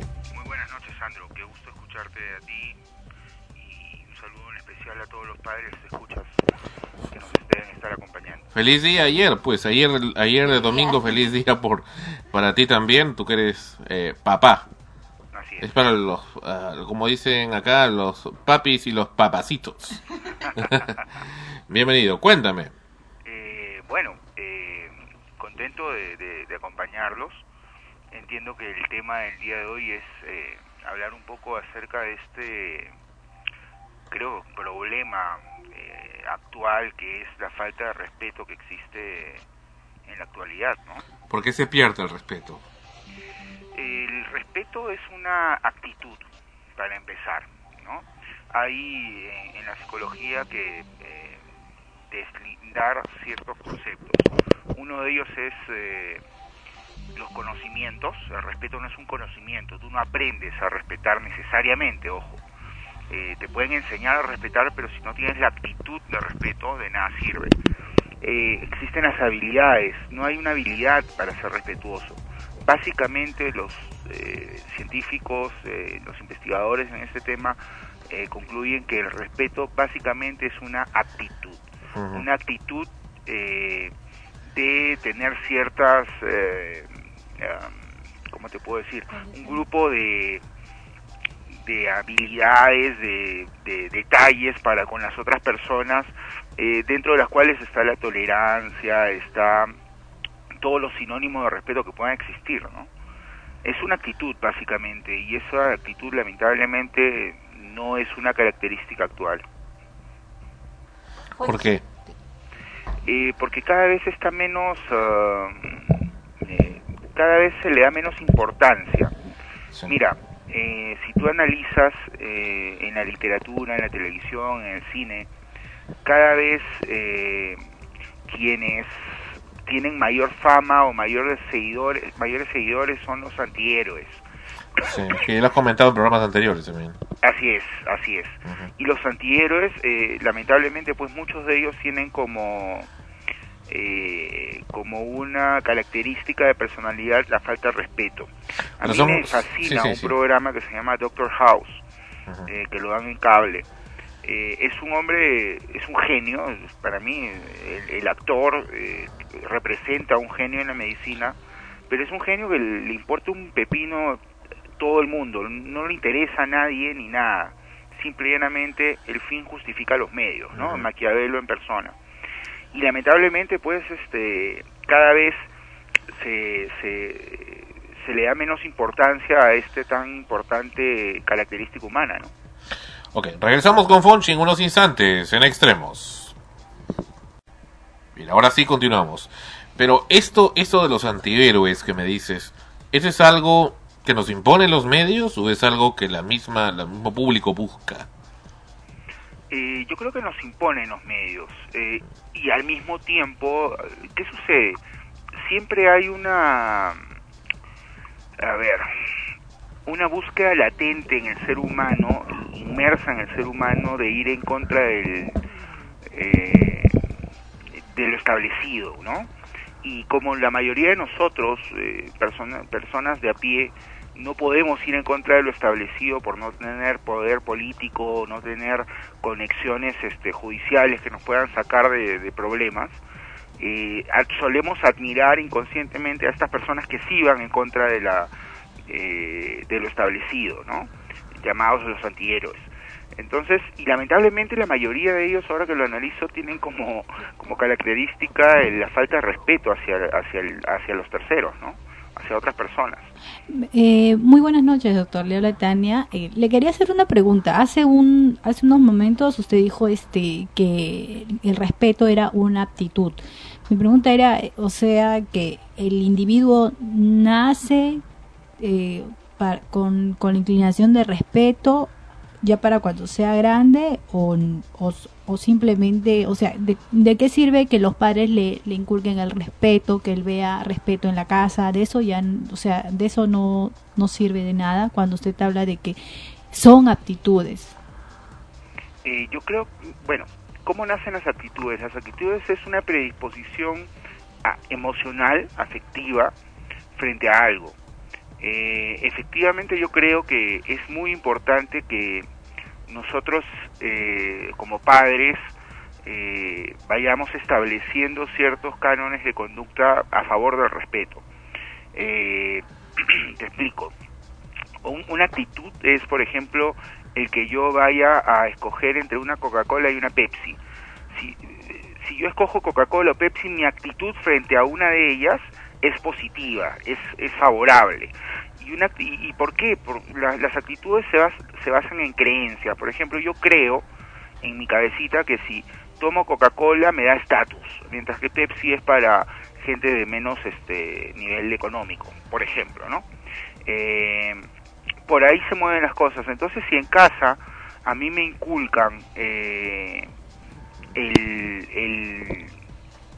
el ¿Respeto? guardar respeto hacia ciertas ah, personas, el tener eh, eh, tolerancia, definitivamente yo voy a ir en, en mi desarrollo personal, eh, voy a ir generando esta actitud y voy a ir alimentándola y desarrollándola de tal manera que forme parte de mi bagaje comportamental, ¿me dejo entender?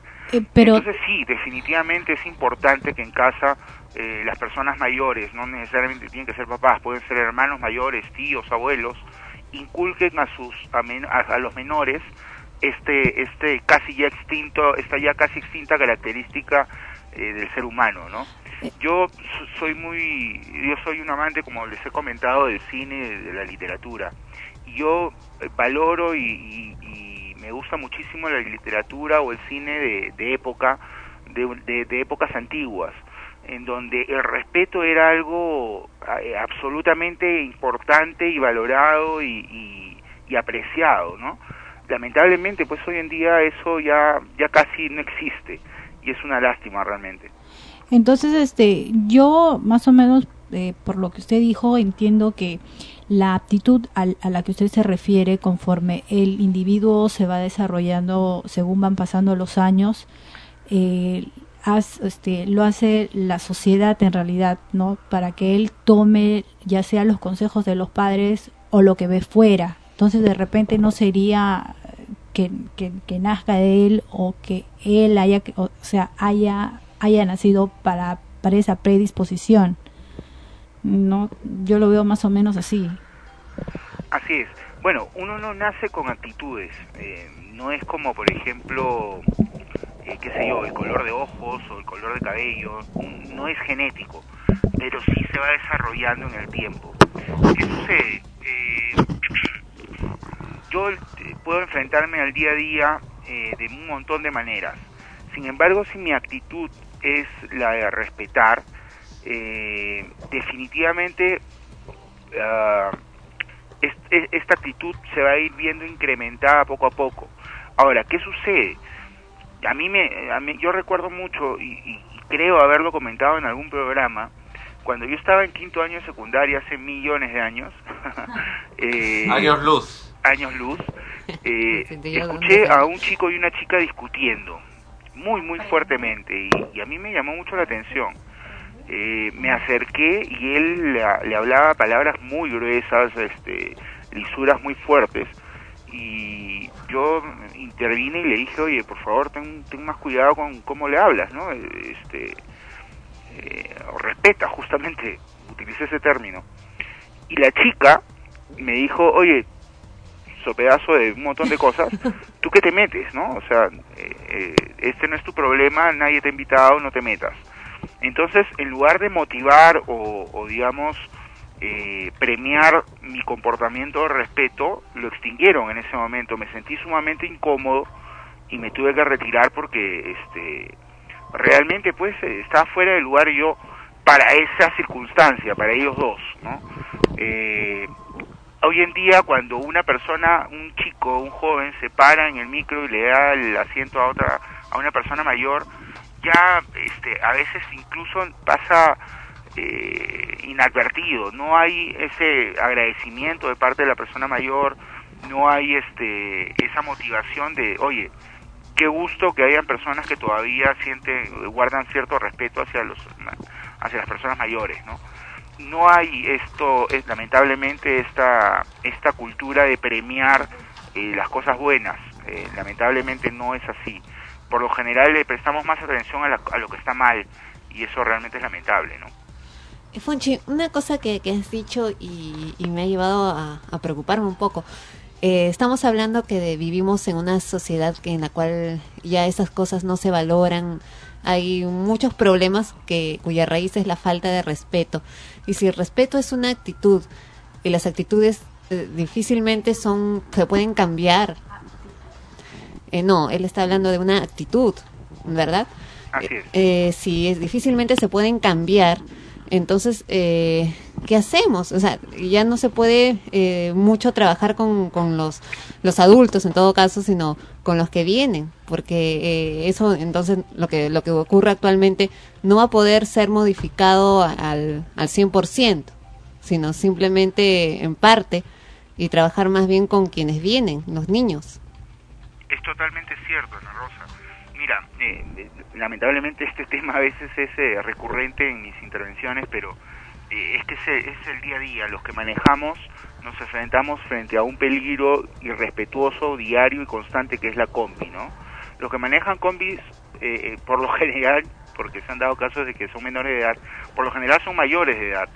Y son gente que ya no va a cambiar, o sea, en su cabeza ellos no pueden eh, eh, siquiera concebir el menor atisbo de lo que puede significar respeto hacia, hacia los otros. Ellos simple y llanamente tienen una meta que cumplir, como lo hablaba la otra vez, una cuota que lograr y no les importa nada. El fin justifica los medios, nuevamente, ¿no? Maquiavelo personificado. Eh, la- eso es algo lamentable, pero es real. Y cambiar bien, cam- y tú lo has leído bien, cambiar esta, esta, esta, esta actitud o instaurarla en personas mayores es mucho más difícil que en las menores. Eh, lamentablemente, eh, los ah, eh, los íconos juveniles actuales son íconos pues que no, no presentan mayor respeto eh, o, o actitudes de respeto hacia los demás, lamentablemente. Uno de los íconos más importantes, de, de- creo, de, de las nuevas generaciones es Bart Simpson, ¿no? Y Bart Simpson se caracteriza por no respetar a nadie, simple y llanamente él se zurra en todo el mundo y hace lo que simple y llanamente eh, se le antoja, ¿no?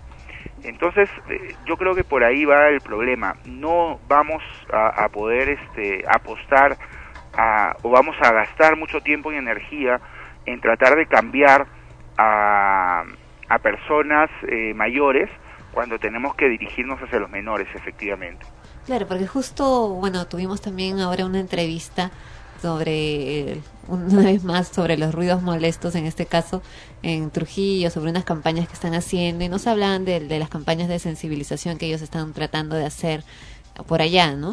Eh, eh, con estudiantes de universidades que salen, que reparten afiches, que les pegan stickers en los carros, que hablan con, con los, los choferes, en este caso de los taxis, de los ticos. Y de pronto ahora cuando, cuando hablamos de esto, digo, ¿y qué tanto les va a llegar el mensaje a estas personas? Si ya están acostumbradas a, no respetar. Y, y es, y es una actitud, les entrará por un oído les saldrá por el otro, ¿no? Y seguirán haciéndolo. Entonces, ¿a dónde entonces hay que apuntar para esa sensibilización para que esto termine? En, en el caso de, de este problema, pero hay infinidad de problemas actualmente en la sociedad cuyo origen precisamente es la falta de respeto porque se dan porque simplemente quieres eh, imponer tu derecho por sobre el de la otra persona. Por ejemplo, el- lo que dijiste de alguien que sube un carro a un ómnibus y no se para a darle el asiento a una persona mayor porque no le da la gana, porque dice yo me senté, yo pago mi pasaje, también tengo derecho. O peor aún porque se siente muy bien, muy bacán haciéndolo, ¿no? Claro, ¿no? Y hay otros que se quejan y les dicen, ay, tan grande, tremendo hombre. ¿Por qué escucha eso en, en los carros? eh? Claro, en asiento reservado y se hacen las dormidas. Yo, por ejemplo. no, se comienzan a, a dormir, ¿no? Y justo en ese momento les da el, el- todo el, el sueño, se les viene encima. Y, eh, y le- sí, les llega, no se paran, ¿no? Entonces digo, bueno, por más que le digan no lo va a hacer y subirá a otro ómnibus y se volverá a sentar en el asiento reservado y no se va a parar porque no le da la gana, ¿no? No lo va a cambiar. Así es, así es. Mira, te pongo un ejemplo, ¿no? Eh, eh, lo que pasa es que eh, parte de las actitudes son, son, están inmersas en la cultura de un pueblo, una sociedad, una organización. Eh, hablaba- tuve la oportunidad de estar el fin de semana con uno de los gerentes de, de, de una de las compañías más importantes de energía de Arequipa y conversábamos sobre, él es de Lima, al igual que yo, pero él recién ha llegado hace unos meses y yo le comentaba eh, algunas cosas que a mí me llamaron la atención de la cultura arequipeña. Eh, una de ellas era el respeto hacia la familia, por ejemplo, porque el respeto se puede mostrar de muchas maneras. No es que tampoco hablemos de, nerds o de mongos que, que, que andan, eh, no puedan divertirse, no puedan ser actuales, no, no, no puedan este, ir a juerguearse. No, no, no. El respeto se muestra de muchas maneras. Y aquí en Arequipa es muy común y a mí me llama la atención que chicos adolescentes todavía, yo creo que esto está lamentablemente en vías de extinción, día domingo, eh, para ellos es inaceptable no ir a almorzar a su casa. O sea, tú los puedes invitar al mejor sitio del mundo y así ellos vayan a ir a comer arroz con huevo frito a su casa, no dejan de ir porque está instaurado ya en su cultura, en su en sus creencias, en su comportamiento. En Lima, eh, los chicos de hoy en día pues ya este, a- se van a un Bembos, a un McDonald's y simple y llanamente pues este, almuerzan lo que puedan almorzar. O lo, o lo último que fue irse a fiestas por Navidad, ¿no? Sí, la noche buena, ¿eh? Claro, eh, empezó, empezó, lo normal era, digamos, este, lo aceptado era eh, Año Nuevo, ¿no? Pero ahora ya la Sí. Navidad incluso este, son las 12 y 5 y ya no estás en tu casa, ¿no? Es lamentable, es lamentable porque eh, eh, yo siento que el respeto es parte de una de las muestras de cómo está evolucionando el mundo. En lugar de mejorar, estamos, creo, empeorando.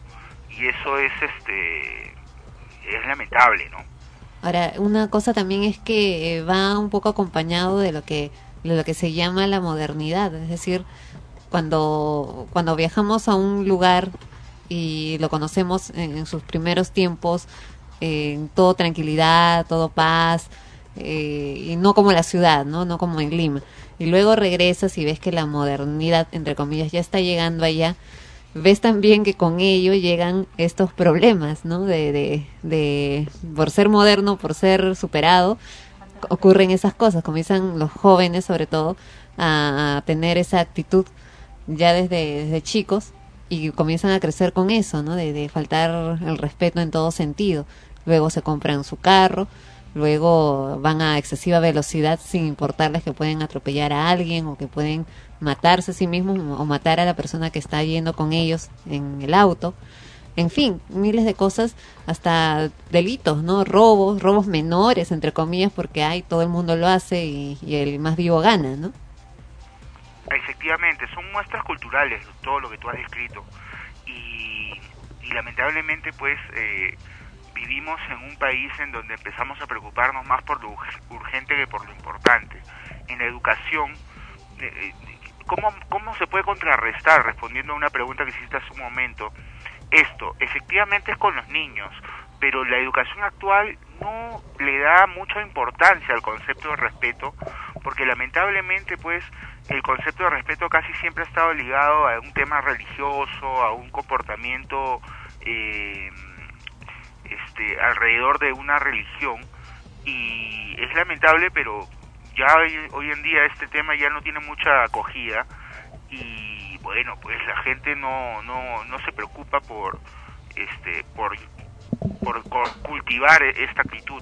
Entonces, yo siento que las escuelas, los colegios no le están dando la importancia de vida a esta actitud en, dentro de su currícula. No quiero decir de que se cree un, un- un curso que se llame respeto, ¿no?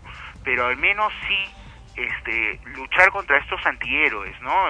Mostrar ejemplos de gente que, que este, es respetuosa y es querida y, y ha logrado cosas importantes y, y pasará a la historia este, recordada como una persona sumamente respetuosa. Tenemos nosotros, aún en el Perú, políticos que pueden, este, la mayoría de ellos ya están muertos, pero que fueron siempre respetuosos de las leyes y, y del bienestar este, general, etcétera, ¿no? ¿Y tú lo logras en tu familia? Perdón. ¿Tú logras esa, esa inculcación en tu familia? Me es muy difícil, te soy honesto, Sandro. Es una pregunta algo íntima, pero te, te- yo soy muy honesto con los escuchas. Yo tengo dos, dos hijos, uno de cinco y, la, y perdón, ya ya está por cumplir seis y la menor tiene cuatro años. Y por ejemplo ellos todavía no comprenden el concepto del saludo, ¿no? Entran sus abuelos y para ellos es como que no que hubiera entrado cualquier persona. Eh, ¿Por qué? Porque no lo ven en otras personas, no no imitan esto, no lo no lo ven en otras casas. Entonces, para a mí me resulta muy difícil y no me gusta que ellos tengan esta actitud, pero yo a veces siento de que este si yo no pusiera más de mi parte est- esto sería una batalla perdida. Sin embargo, yo qué hago? Les comento un ejercicio para los, los- los- las personas mayores que nos escuchan y quieran aprender a, a- a- a desarrollar ciertas actitudes en sus hijos. Yo le digo a mi hijo, ¿no? A, a, a- Fonchi, le digo, mira, vámonos a, vamos a ir a, a comprar algunas cosas y a las personas a las que tú saludes correctamente, este, yo por cada una de ellas te voy a comprar un chocolate, ¿ya? Entonces me voy primero a una tienda a comprar un chicle, luego me voy a otra y luego paso por eh, la peluquería y paso por otro sitio y, en- y- voy a la mayor cantidad de sitios para que él, él nazca, lamentablemente por un premio, este, el saludar. Pero ¿qué sucede? Cuando él lo hace, la gente reacciona positivamente porque les llama la atención ver a una criatura tan pequeña este, mostrando una actitud que hoy en día ya casi nadie tiene, ¿no? Entonces, eh, él se pone contento de haberlo logrado y yo siento que sí empieza a darse cuenta de la importancia del saludo. Entonces, este, esa es una manera que yo, eh, por la que yo estoy logrando el que él incremente o desarrolle esta actitud. Y saludo con besito a veces, ¿no? No tanto, porque... Pero es bueno también dar, porque es- si se daba odio tan fácilmente, ¿por qué no dar amor? no? Así es. Los niños, eh, parece que todavía ellos no olvidan eso y, y lo mantienen. Yo he visto niños que te saludan con, hasta con el besito, ¿no? Sí. Hola, como te dicen, buenos días, ¿no? Y te dan el besito y, y es una cosa muy tierna, ¿no? es muy tierna, Que en la adultez hoy en uno lo olvida. Yo no lo recomiendo a los papás porque hay mucho peligro en la calle, ¿no? O sea, el niño es muy transparente, es muy limpio, muy blanco y va y saluda con besito por ahí a- a- al, al gasitero o al obrero que está construyendo en casa y puede generar este algo algo grave. Lamentablemente, mira, me da pena me da pena decir esto, pero hay que tener incluso hasta en ese aspecto cuidado, ¿no? Sí, no, a la familia probablemente a veces uno, uno tiende a eso, pero a un extraño, el saludo simplemente, ¿no? No, no, no ir un poco más allá porque además de verdad no sabes con quién está tratando. Efectivamente. Muy bien. Fonchi, Alfonso Díaz Clar, el psicólogo amigo nuestro, como todas las semanas, en extremos, en frecuencia primera. El correo donde te pueden ubicar, Fonchi. Encantado, Sandro. ADK subguión 811 arroba yahoo.es. Un gusto haberlos escuchado y haberlos acompañado este un día más. Encantado de, de, de haber, ah, si es que lo he logrado, absuelto cualquier consulta que hubieran podido tener. Claro que sí. Y pronto esperamos estar por allá acompañándote en Arequipa y la próxima semana escuchar tus comentarios sobre la película Rojo Amanecer. Ana Rosa, ¿algo que decir? Bueno, desearle a Fonchi que durante toda la semana siga celebrando el Día del Padre, que lo siga disfrutando con sus hijos, con su familia y que, bueno, la otra semana nos comunicamos nuevamente y esperamos tener pues muchos más comentarios de él en adelante. Gracias, Fonchi. Hasta la próxima semana. Nuevamente, gracias Sandro a todos los, eh, los panelistas que han estado ahí. Este, ha sido un gusto escucharlos y un fuerte abrazo este, para ustedes también. Nos vemos. Bien, Fonchi como cada semana en Extremos, episodio 68. Y regresamos con lo último del programa. Mi nombre es G, devuélveme a mi chica.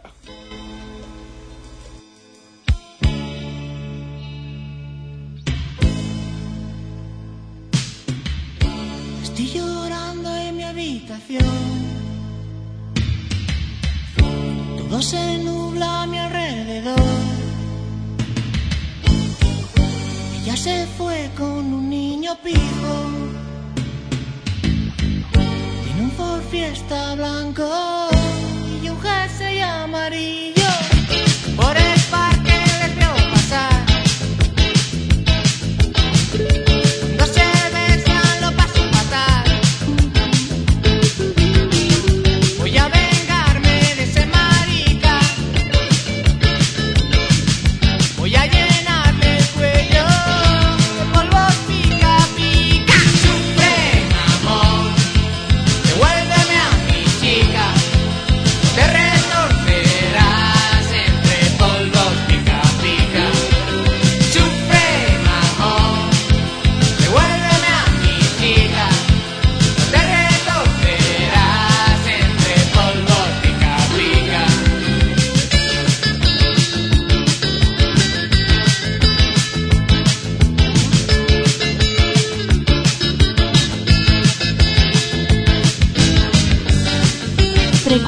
primera, la señal de la nueva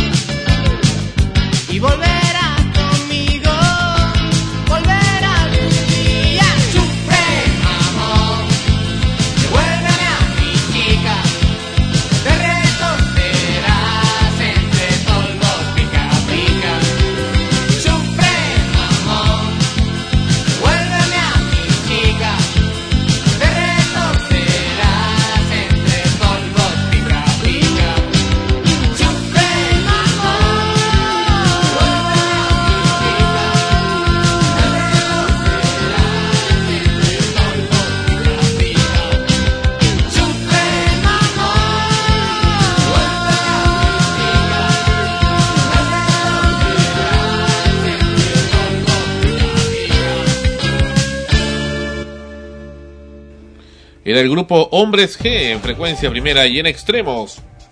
Con Devuélveme a mi chica.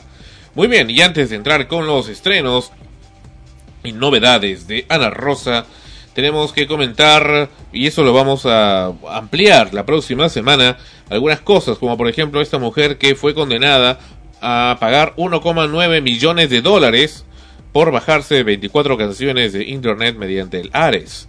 Mm.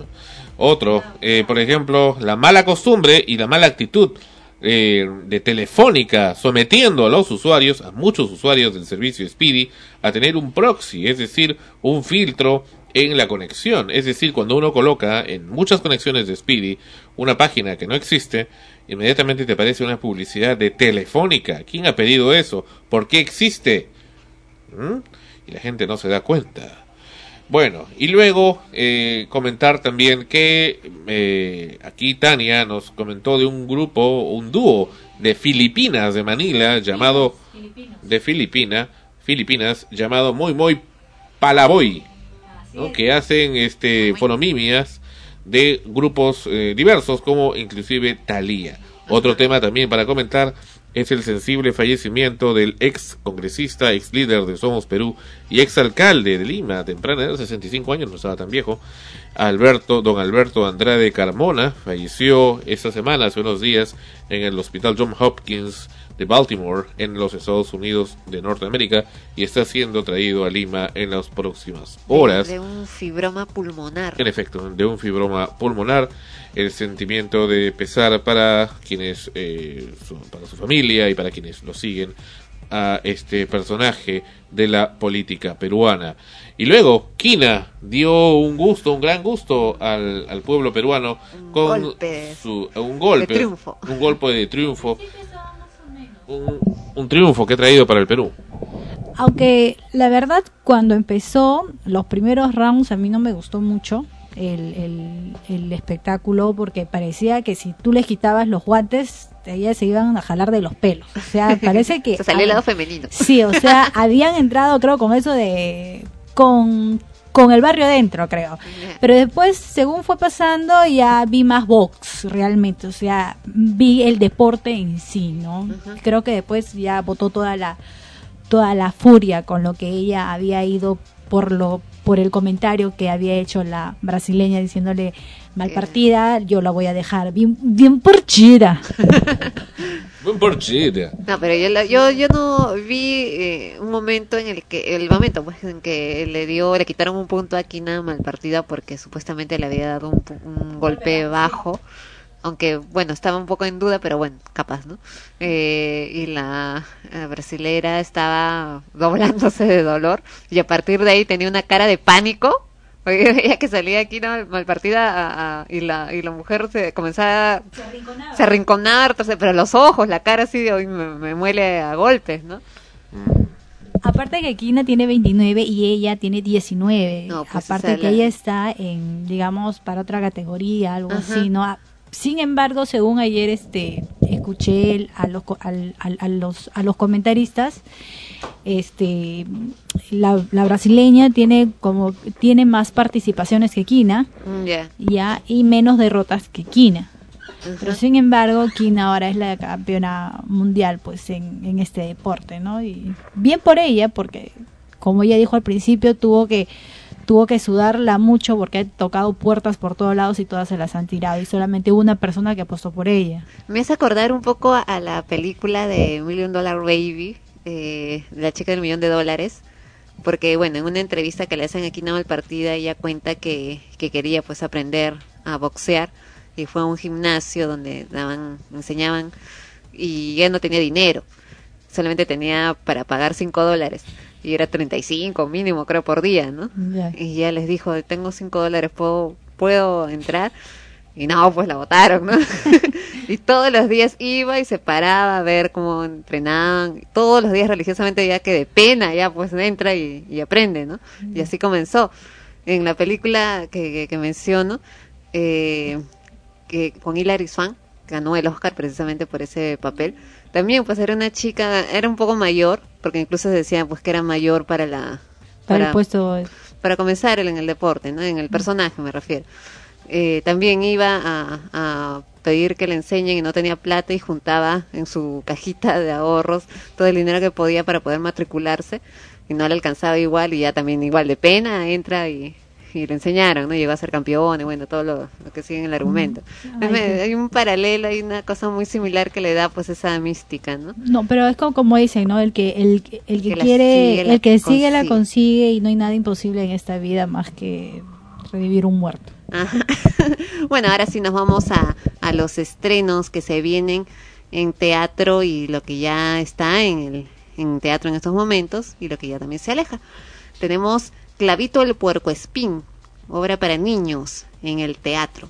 Esta tierna obra narra la historia de Clavito, quien llega a la colina en busca de amigos sin saber que sus púas causarán muchas molestias a sus cuatro vecinos. La señora gallina con su huevo, el conejo saltarín, la cabra comilona y el travieso cuyo. Tras varios accidentes, los cuatro amigos deciden decirle a Clavito que se vaya lejos, donde nadie pueda encontrarlo. Y es ahí donde empieza todo, pues ellos no saben que tras las enormes púas de Clavito se esconde un gran corazón dispuesto a dar mucho amor. El espectáculo cuenta con la banda sonora del cuento en vivo, bajo la dirección musical de Cristóbal Paz. Clavito el Puercoespín es una obra teatral que además de divertir refuerza los valores de la tolerancia, el perdón y la amistad. Ellos se presentan en el Teatro de la Municipalidad de San Isidro todos los sábados y domingos a las 16 horas 4 de la tarde. También tenemos el primer campeonato Improtlón, clausura. Keto presenta la etapa clausura del primer campeonato de Improtlón. ¿Qué es el Improtlón? Es un espectáculo de improvisación teatral bajo un formato deportivo. Se juntan tres especialidades, match de impro, impro sport y stand-up comedy, improvisado. Serán cuatro equipos de Keto los que participan en esta primera etapa de la clausura del año 2009. Se presentan en el Sashmo Café Concert los miércoles a las 21 horas. Y los próximos estrenos. Ya viene, ya se acerca. El 3 de julio se estrena Una pulga en la oreja. París 1900. Raymond sospecha que su marido le está siendo infiel. Su mejor amiga le ayuda a idear un plan para descubrirlo, pero las cosas se complican. El botón es del hotel a donde acudirá Raymond para encontrar a su esposo infraganti es idéntico a su esposo. A esto le sumamos una docena de estrambóticos personajes, un lujoso vestuario, una escenografía giratoria y tendremos sin duda la comedia del año. Ellos se van a presentar en el auditorio del Colegio San Agustín a partir del viernes 3 de julio a las 20 horas e irá la temporada de jueves a domingo. Otra obra que se va a estrenar es precisamente se llama Esta obra es un desastre, pero no necesariamente es un desastre.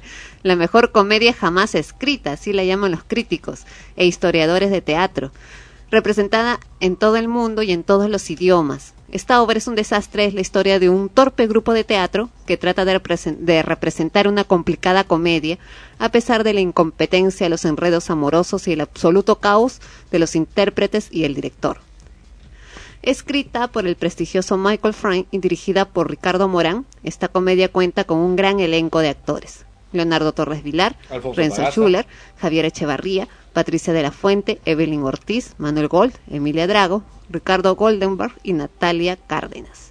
Se presentan en el Teatro Mario Vargas Llosa, el- de la Biblioteca Nacional del Perú en San Borja, a partir del 11 de julio a las 20 horas e irán de jueves a domingo. Esperando la carroza de Jacobo Langsner. Una típica familia latinoamericana de clase media se prepara para pasar un típico domingo familiar. Pero la desaparición de la mamá Cora, madre y abuela del clan, desencadenará una búsqueda frenética que dará lugar a enfrentamientos, revelaciones y enredos sin fin. Detrás de la fachada del bienestar doméstico y la prosperidad económica se esconden frustraciones, traiciones, venganzas. Todo esto en medio de un humor corrosivo e irresistible dirigida por Alberto Isola, se presentarán en el Teatro de la Plaza Isil a partir también del sábado 11 de julio a las 20 horas e irán de jueves a martes. Cine. Esta semana se estrenó Duplicidad. Dos espías gubernamentales reconvertidos a espías corporativos están atrapados en una aventura amorosa secreta. Cuando se ven envueltos en una trama de espionaje en la que hay mucho en juego, descubren que la parte más difícil del trabajo es saber hasta qué punto se puede confiar en la persona amada. Y también se estrenó esta semana Presagio, un Muy thriller de acción. Muy ya buena. sabía que Sandra iba a meter su cuchara.